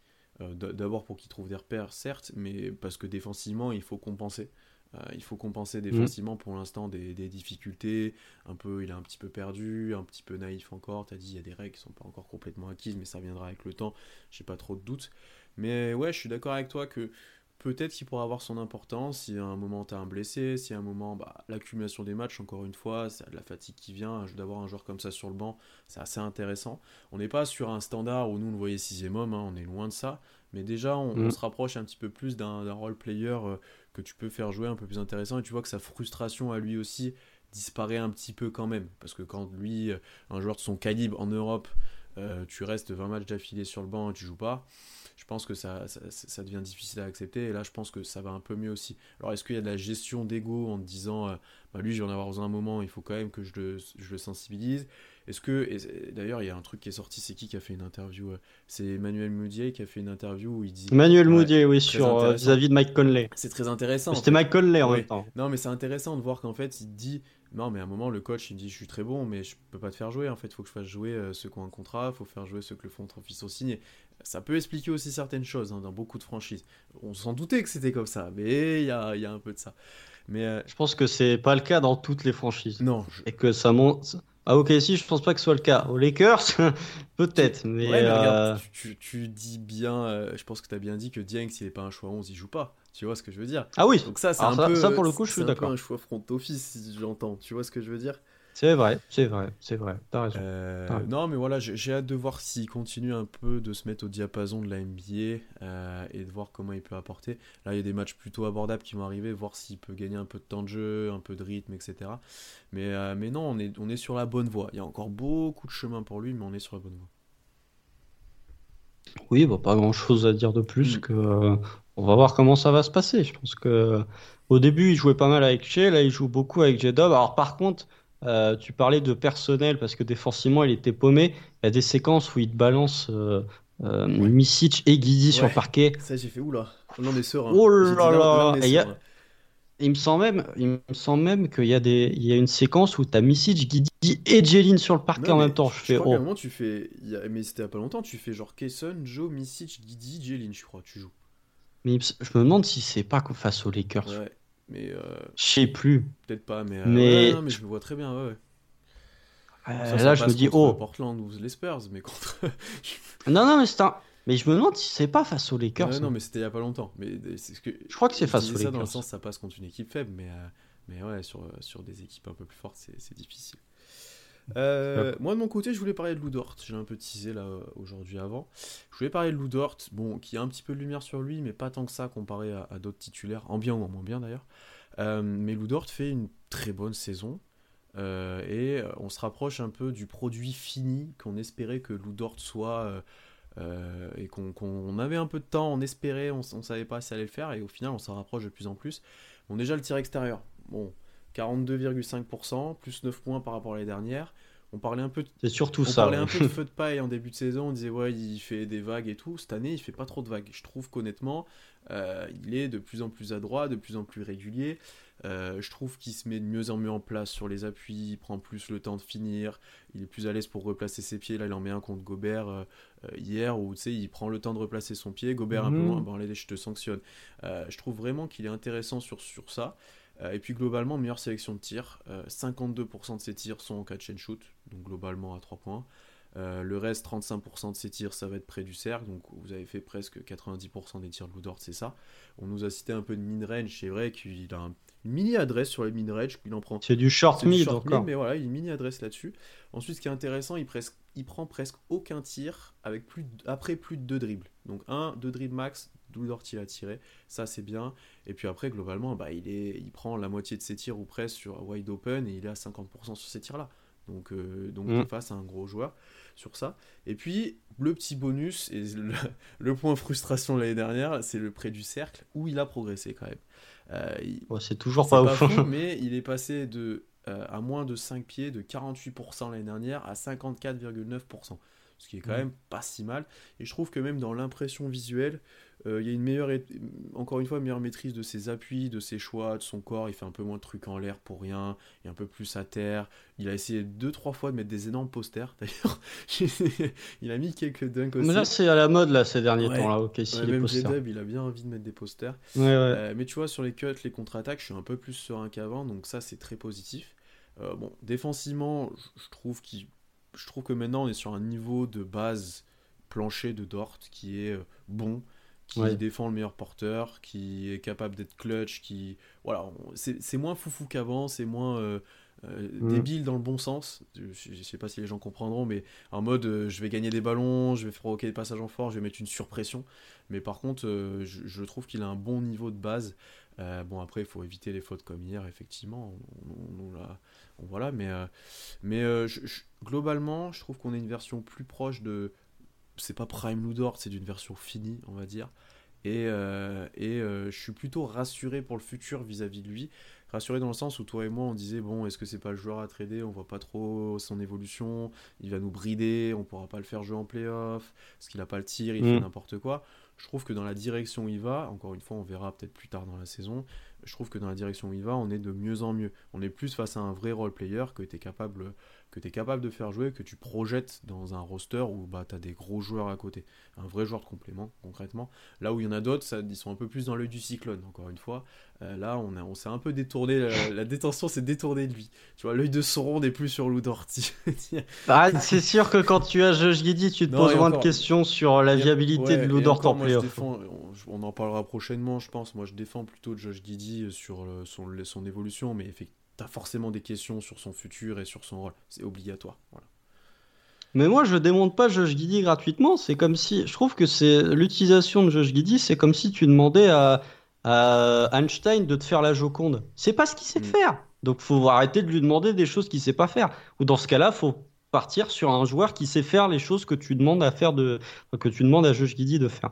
Euh, sur Ludor, je suis un peu plus un peu plus bas. Je trouve qu'il est sur un très bon stretch. Euh, offensivement, là, depuis qu'il a envoyé des briques à plus quoi savoir en faire face à Boston, euh, il est à, sur 45% euh, à 3 points, 50% au tir. Il est sur 6 euh, matchs. allez, 8 des 9 derniers matchs de Ludort où il a inscrit plus de 10 points.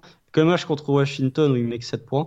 c'est intéressant, je trouve qu'il est de moins en moins, comme tu l'as dit, de moins en moins foufou. Je trouve qu'il a toujours ce ratio. comme l'année dernière et comme l'année précédente, 50% des tirs de Ludor sont à 3 points. C'est juste que comme il a réduit le ratio de tir euh, global et le ratio de pull-up, bah, du coup l'efficacité en prend un coup. auprès du cercle, bah, comme il y a moins de tirs, c'est moins impactant et ça se voit moins, même si l'efficacité est toujours pas folle. Après, défensivement, j'ai un peu plus de réserve. Je trouve que Ludor, depuis la bulle, j'ai l'impression que tous les ans, son niveau défensif baisse par rapport à l'année précédente. Je le trouve moins fort que l'an dernier, par exemple, défensivement. Euh, mm, après, est-ce qu'il a besoin euh, de faire moins aussi, tu vois?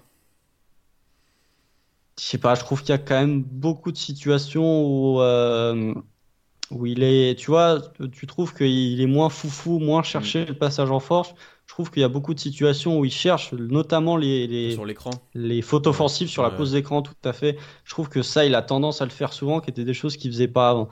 Ça reste un très bon défenseur et ça reste, faut, faut, prendre aussi en considération le fait qu'il a l'une des match-up difficultés les plus élevées de toute la ligue, c'est-à-dire qu'il défend quasiment systématiquement le meilleur attaquant adverse. Malgré tout, c'était quelque chose qu'il faisait déjà les années précédentes et je le trouvais meilleur, même si voilà, c'est pas un facteur euh, euh, négatif, j'ai envie de dire, en attaque, je trouve juste un peu moins bon dans ce domaine-là. Euh, même s'il a rarement pris des sauces par un attaquant adverse. Dans je c'est qu'on en parle moins au, au NBA Defensive Team, par exemple. Tu vois, oui, bah, c'est vrai t'en parles pas, euh, enfin, euh, voilà, tu, déjà, t'en parlais pas des masses les années précédentes, là, t'en parles pas, et puis. Voilà, donc euh, je trouve que voilà, il est un peu moins fort, mais malgré tout, oui, tu étais sur un role player de qualité. est-ce que son, son, son... est-ce que c'est lui ton cinquième titulaire par exemple? On parle beaucoup. Je pense que ce qui manque à OKC actuellement, c'est le quatrième titulaire, un peu le, le Aaron Gordon, le Derrick White de ces équipes-là Vraiment pas les trois, pas la superstar, mais le quatrième titulaire. Euh, ne l'est pas, mais est-ce que c'est ton cinquième titulaire? Potentiellement. Il faut voir comment ça va se retranscrire sur la post-season. Il est toujours capable, dans des matchs très importants, des matchs très importants, entre guillemets, de prendre feu. Le match face aux Clippers, par exemple, Mm. où c'est un Ludort game en première mi-temps, euh, où il est très intéressant. Euh, donc voilà, je trouve que c'est- intéressant ce qu'il montre, même si défensivement j'ai quelques réserves, mais il apporte tellement plus dans le jeu offensif, il est tellement plus propre dans le jeu offensif, Ouais. que je préfère cette version-là de Ludort que celle de l'an dernier. Non, non, je suis d'accord avec toi. Après, ouais, défensivement, je suis, ouais, je suis plutôt d'accord avec toi. Je sais pas si son niveau diminue vraiment, ou si c'est son impact, ou si c'est son investissement. C'est dur à dire pour Dort, mais je le trouve quand même toujours vital. euh, défensivement, je trouve Oui. que quand il est pas là, même avec un Cason Wallace, dont on va parler juste après, euh, je trouve qu'il est quand même vital. On, on l'a pas encore remplacé, quoi. Concrètement, euh, on est, on est loin de là, alors qu'on en parlait, toi et moi, au début de saison. euh, si un Cason Wallace, il est trop fort, euh, qu'est-ce qu'on fait de l'eau Mais là, je pense qu'on en est Mm. loin encore. Ton deuxième joueur, Constant?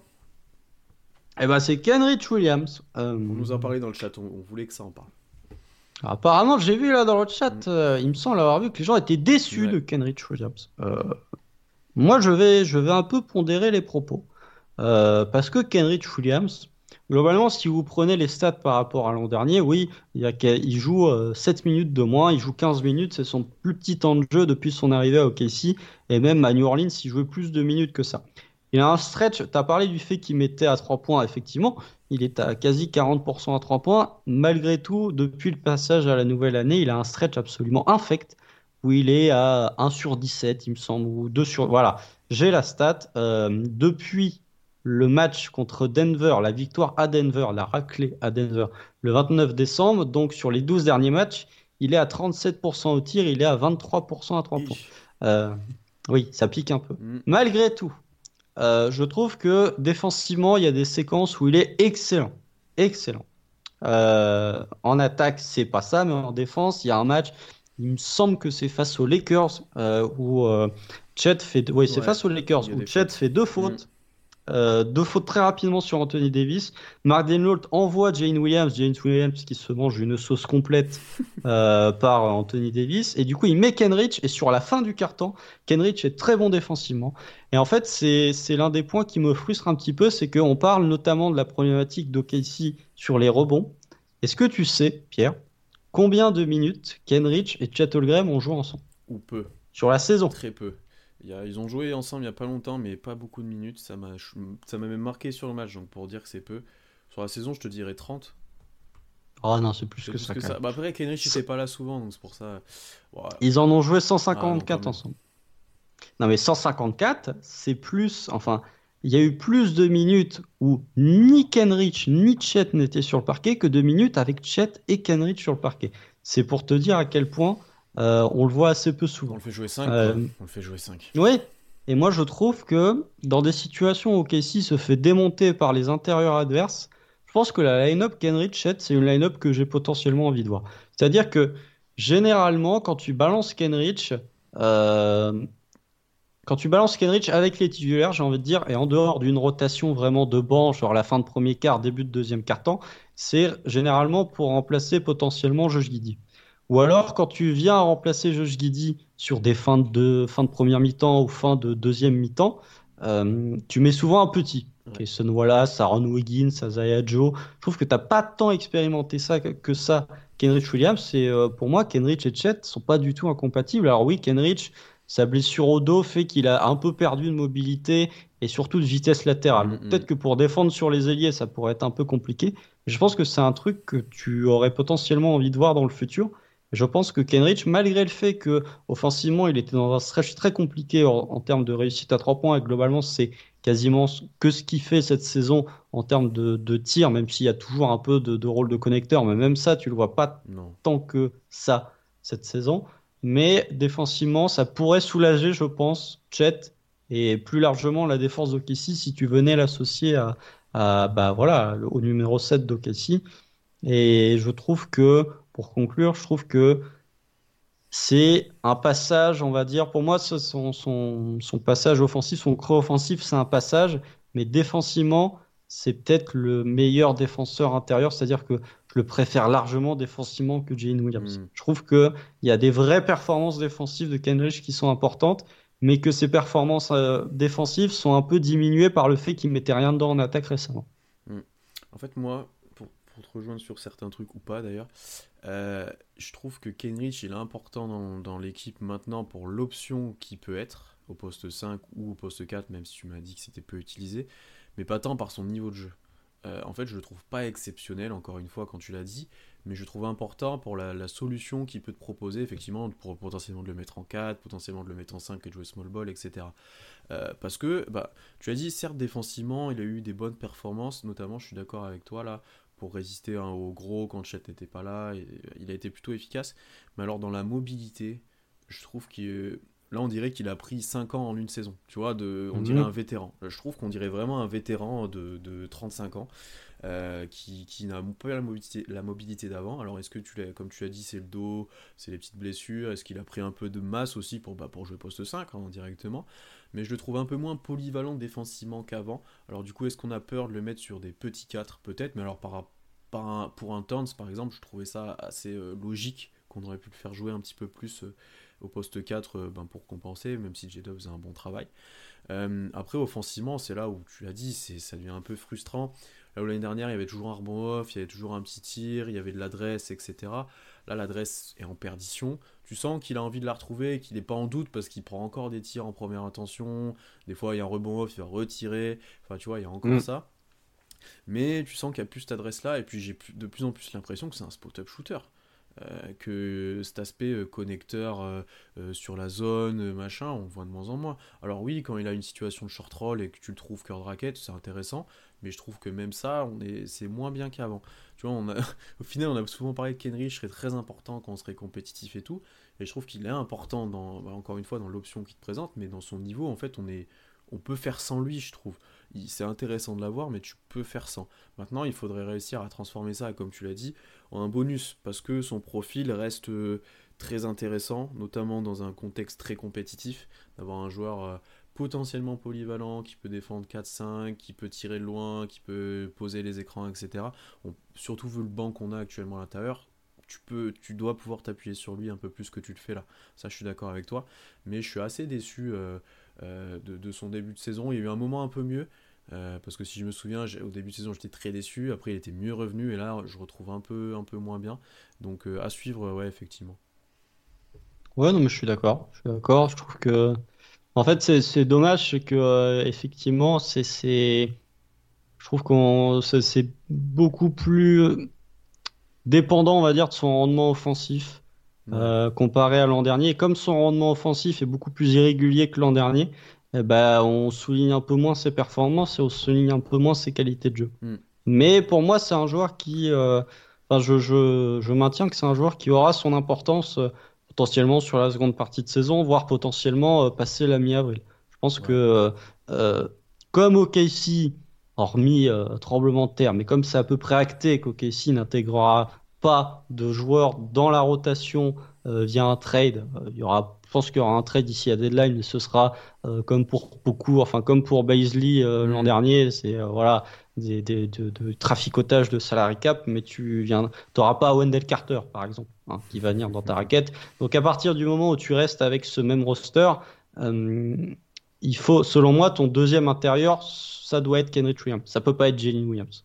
Euh, selon moi. Il y a trop de limitations, enfin voilà, je ne vais pas le dire 150 fois, mais euh, je trouve que Kenrich a son rôle à jouer parce qu'à partir du moment où lui n'est pas dedans, bah, les alternatives sont très vite réduites. Ouais, c'est comme je te dis, c'est une option que tu as besoin d'avoir. Mais, euh, mm. mais des fois, elle n'est pas, elle est pas viable. Non. non, je suis d'accord avec toi qu'après, son importance peut augmenter rapidement. Parce qu'on l'a toujours dit, c'est un joueur qu'en playoff, tu, on pense pouvoir le faire jouer, tu, on pense pouvoir se reposer sur lui un petit peu. quoi pense, enfin, pour conclure, je pense que le, le retour du bon Kenrich Williams dépend du retour de son niveau offensif parce que défensivement, selon moi, il a toujours le même niveau que l'an dernier. Ok. Bah, j'espère. J'ose espérer. Ce serait bien. Mm. Euh, moi, mon dernier joueur, c'était Kesson Wallace. Euh, je voulais parler un petit peu du rookie. Ouais, j'ai pris euh, j'ai pris Dort et Kesson, j'ai pris les, deux défenseurs point of attack et les, mhm. et les shooters. Euh, bon, Kesson Wallace, c'est un peu fini euh, l'incandescence des premiers matchs, on va dire. Euh, on est un peu retombé. Il y a le match à Utah. Oui, mais il y a le match à Utah. Mais on est quand même un peu retombé sur terre dans la globalité. Mais même avec ça, il reste, je trouve, très important à la réussite de l'équipe et très important en sortie de banc. D'abord, je pensais pas qu'il jouerait autant. Euh, il joue 21 minutes par match et je pense qu'il joue à peu près 21 minutes tous les soirs. Il n'y a pas d'énormes, bon, sauf quand il est titulaire. Des fois, il joue un peu plus en fin de match, mais je trouve que globalement, c'est un des joueurs du banc qui a le temps de jeu le plus régulier et stable euh, avec Azaya Joe. Mais je trouve que voilà, un Jelly ne joue pas tout le temps, Missy, voilà, Wiggins, lui, c'est un des plus réguliers en sortie de banc. Euh, ah bah Wiggins. oui, voilà. c'est un des. Non, c'est lui. Ouais, je pense que c'est lui. Euh, et en fait, ce qui fait ça, c'est qu'il est très efficace dans tout ce qu'il fait. Bon, au tir, bien entendu, même avec euh, une, légère baisse ces temps-ci, il est à plus de 50%, 41% de loin, et il excelle dans les corners. Il est à plus de 45% dans les deux corners. Euh, on va dire dans la globalité. et d'ailleurs, on le sent, hein, il n'hésite jamais à prendre un tir, il le prend de plus en plus en rythme. Voilà. Vraiment, on a l'impression que ça va tomber dedans à chaque fois. Donc vraiment en confiance là-dessus. Après, globalement, je trouve qu'il a un bon toucher près du cercle, notamment quand il est servi, quand il joue au pick and roll ou dans le dunker spot, etc. Il a un bon toucher pour finir par suivre le défenseur, etc. Même s'il manque un petit peu de verticalité et de, résistance au contact avec son physique, mais je trouve qu'il finit plutôt bien, même en contre-attaque, c'est plutôt efficace. Et après, tu as même quelques petits bonbons rares où il va mettre un drive, un petit mi-distance, des fois un peu sorti de nulle mmh. part. Ça arrive, bon voilà, il y a de la mini-création, mais très peu. Euh, par contre, je retrouve pas du tout euh, le côté que toi et moi on avait scouté de, création pour les autres. Bon, il est jamais utilisé de cette façon-là, il a jamais de pick and roll, il a jamais rien, mais on a vraiment enlevé ça de son jeu un petit peu. Donc à voir si un jour il, le redéveloppe ou sur des matchs un peu plus faibles. Mais en fait, globalement, on a un free andy sur un poste de meneur, ce qui n'est pas inintéressant. Ce qui n'est pas inintéressant, mais ce qui est assez euh, intrigant, et c'est pas quelque chose où on pouvait s'attendre. Et après, vis-à-vis de son choix en 10, tu te dis, on a vraiment fait un choix au, role player et pas au plafond d'un joueur, ce qui, est, ce qui encore une fois largement capable d'être justifié, mais, euh, mais je trouve que, je trouve que c'est intéressant. Et après, juste défensivement, on l'attendait élite, alors je le trouve très bon pour un rookie, encore limité si tu parles en, globalité de la chose, il est bon, mais t'es pas encore à son plafond, je pense.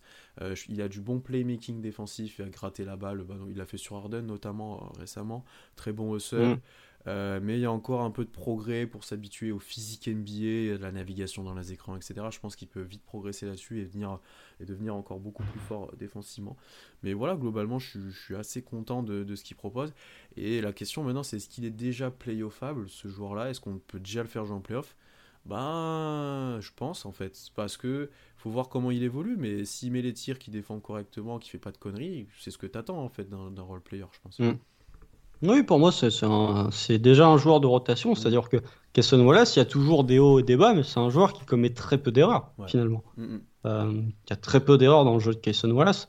Au niveau du playmaking, euh, je vais revenir sur ça rapidement. On le voit pas parce qu'il joue toujours avec un voire deux porteurs de balle. C'est-à-dire que c'est jamais lui qui porte la balle. Euh, il y a toujours, il y a toujours Shea, il y a toujours Jane Williams. Il y, a, y a des séquences, des rares séquences qu'on a vues ces, dernières semaines où tu avais ni l'un ni l'autre. Bah, tu as quand même Josh Giddy, euh, ou alors tu as Misic. voilà, donc c'est jamais lui le porteur de balle. C'est un Suendi euh, sur le poste de guard. Alors voilà, ça existe.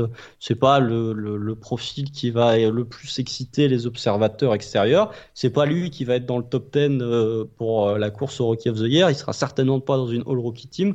Malgré tout, tu es bien content d'avoir l'apport d'Akeson Wallace comparé à ce que tu avais l'an dernier. Euh, sur le, le, le, bac courte euh, en sortie de banc. Donc je trouve que c'est un vrai plus dans la rotation du Thunder cette année, de par son aspect défensif où il n'est pas exceptionnel, mais je le trouve euh, au pire intéressant, au mieux très intéressant, notamment dans sa capacité à être à contrer des jump shots ou à rester devant son adversaire. Je trouve que Kesson Wallace se fait rarement déposer. Je trouve qu'il arrive très souvent à rester devant son adversaire. Après, sur la navigation d'écran, je suis, d'accord avec toi, c'est peut-être sur le, un domaine sur lequel il doit progresser.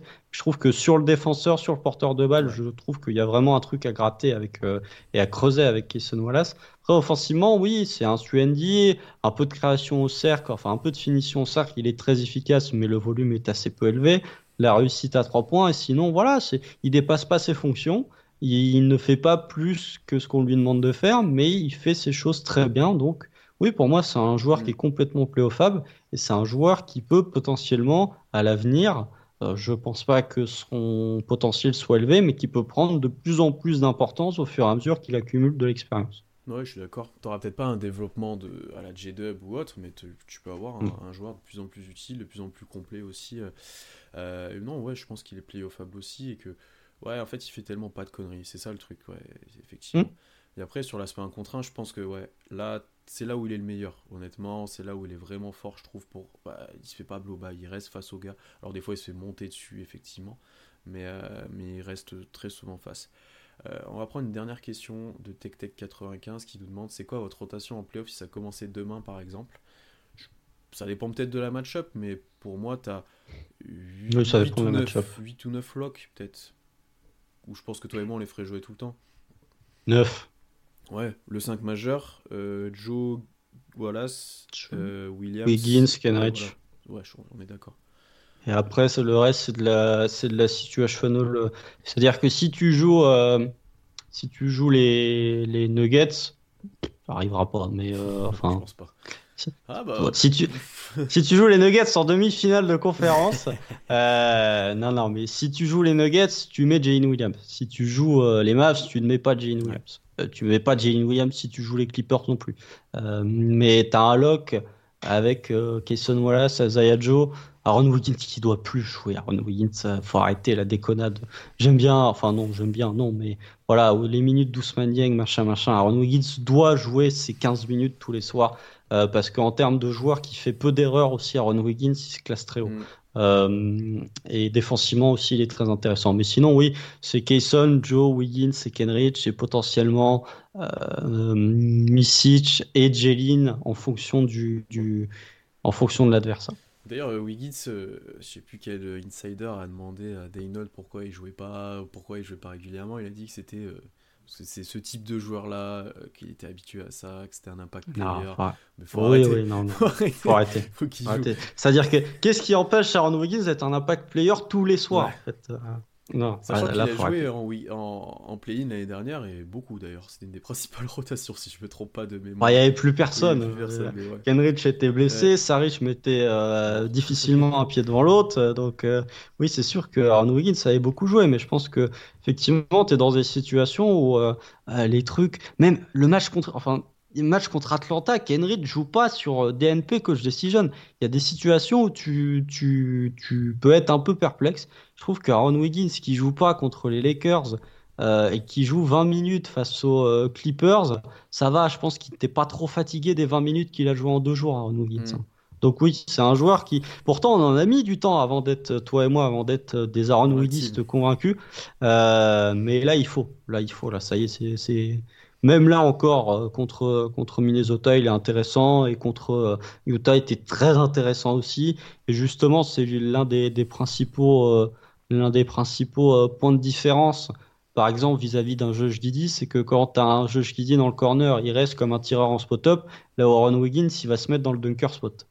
Et ça, c'est des petits plays qui peuvent faire la différence sur certaines, certaines sections. Euh, bon, bon, on va arrêter là.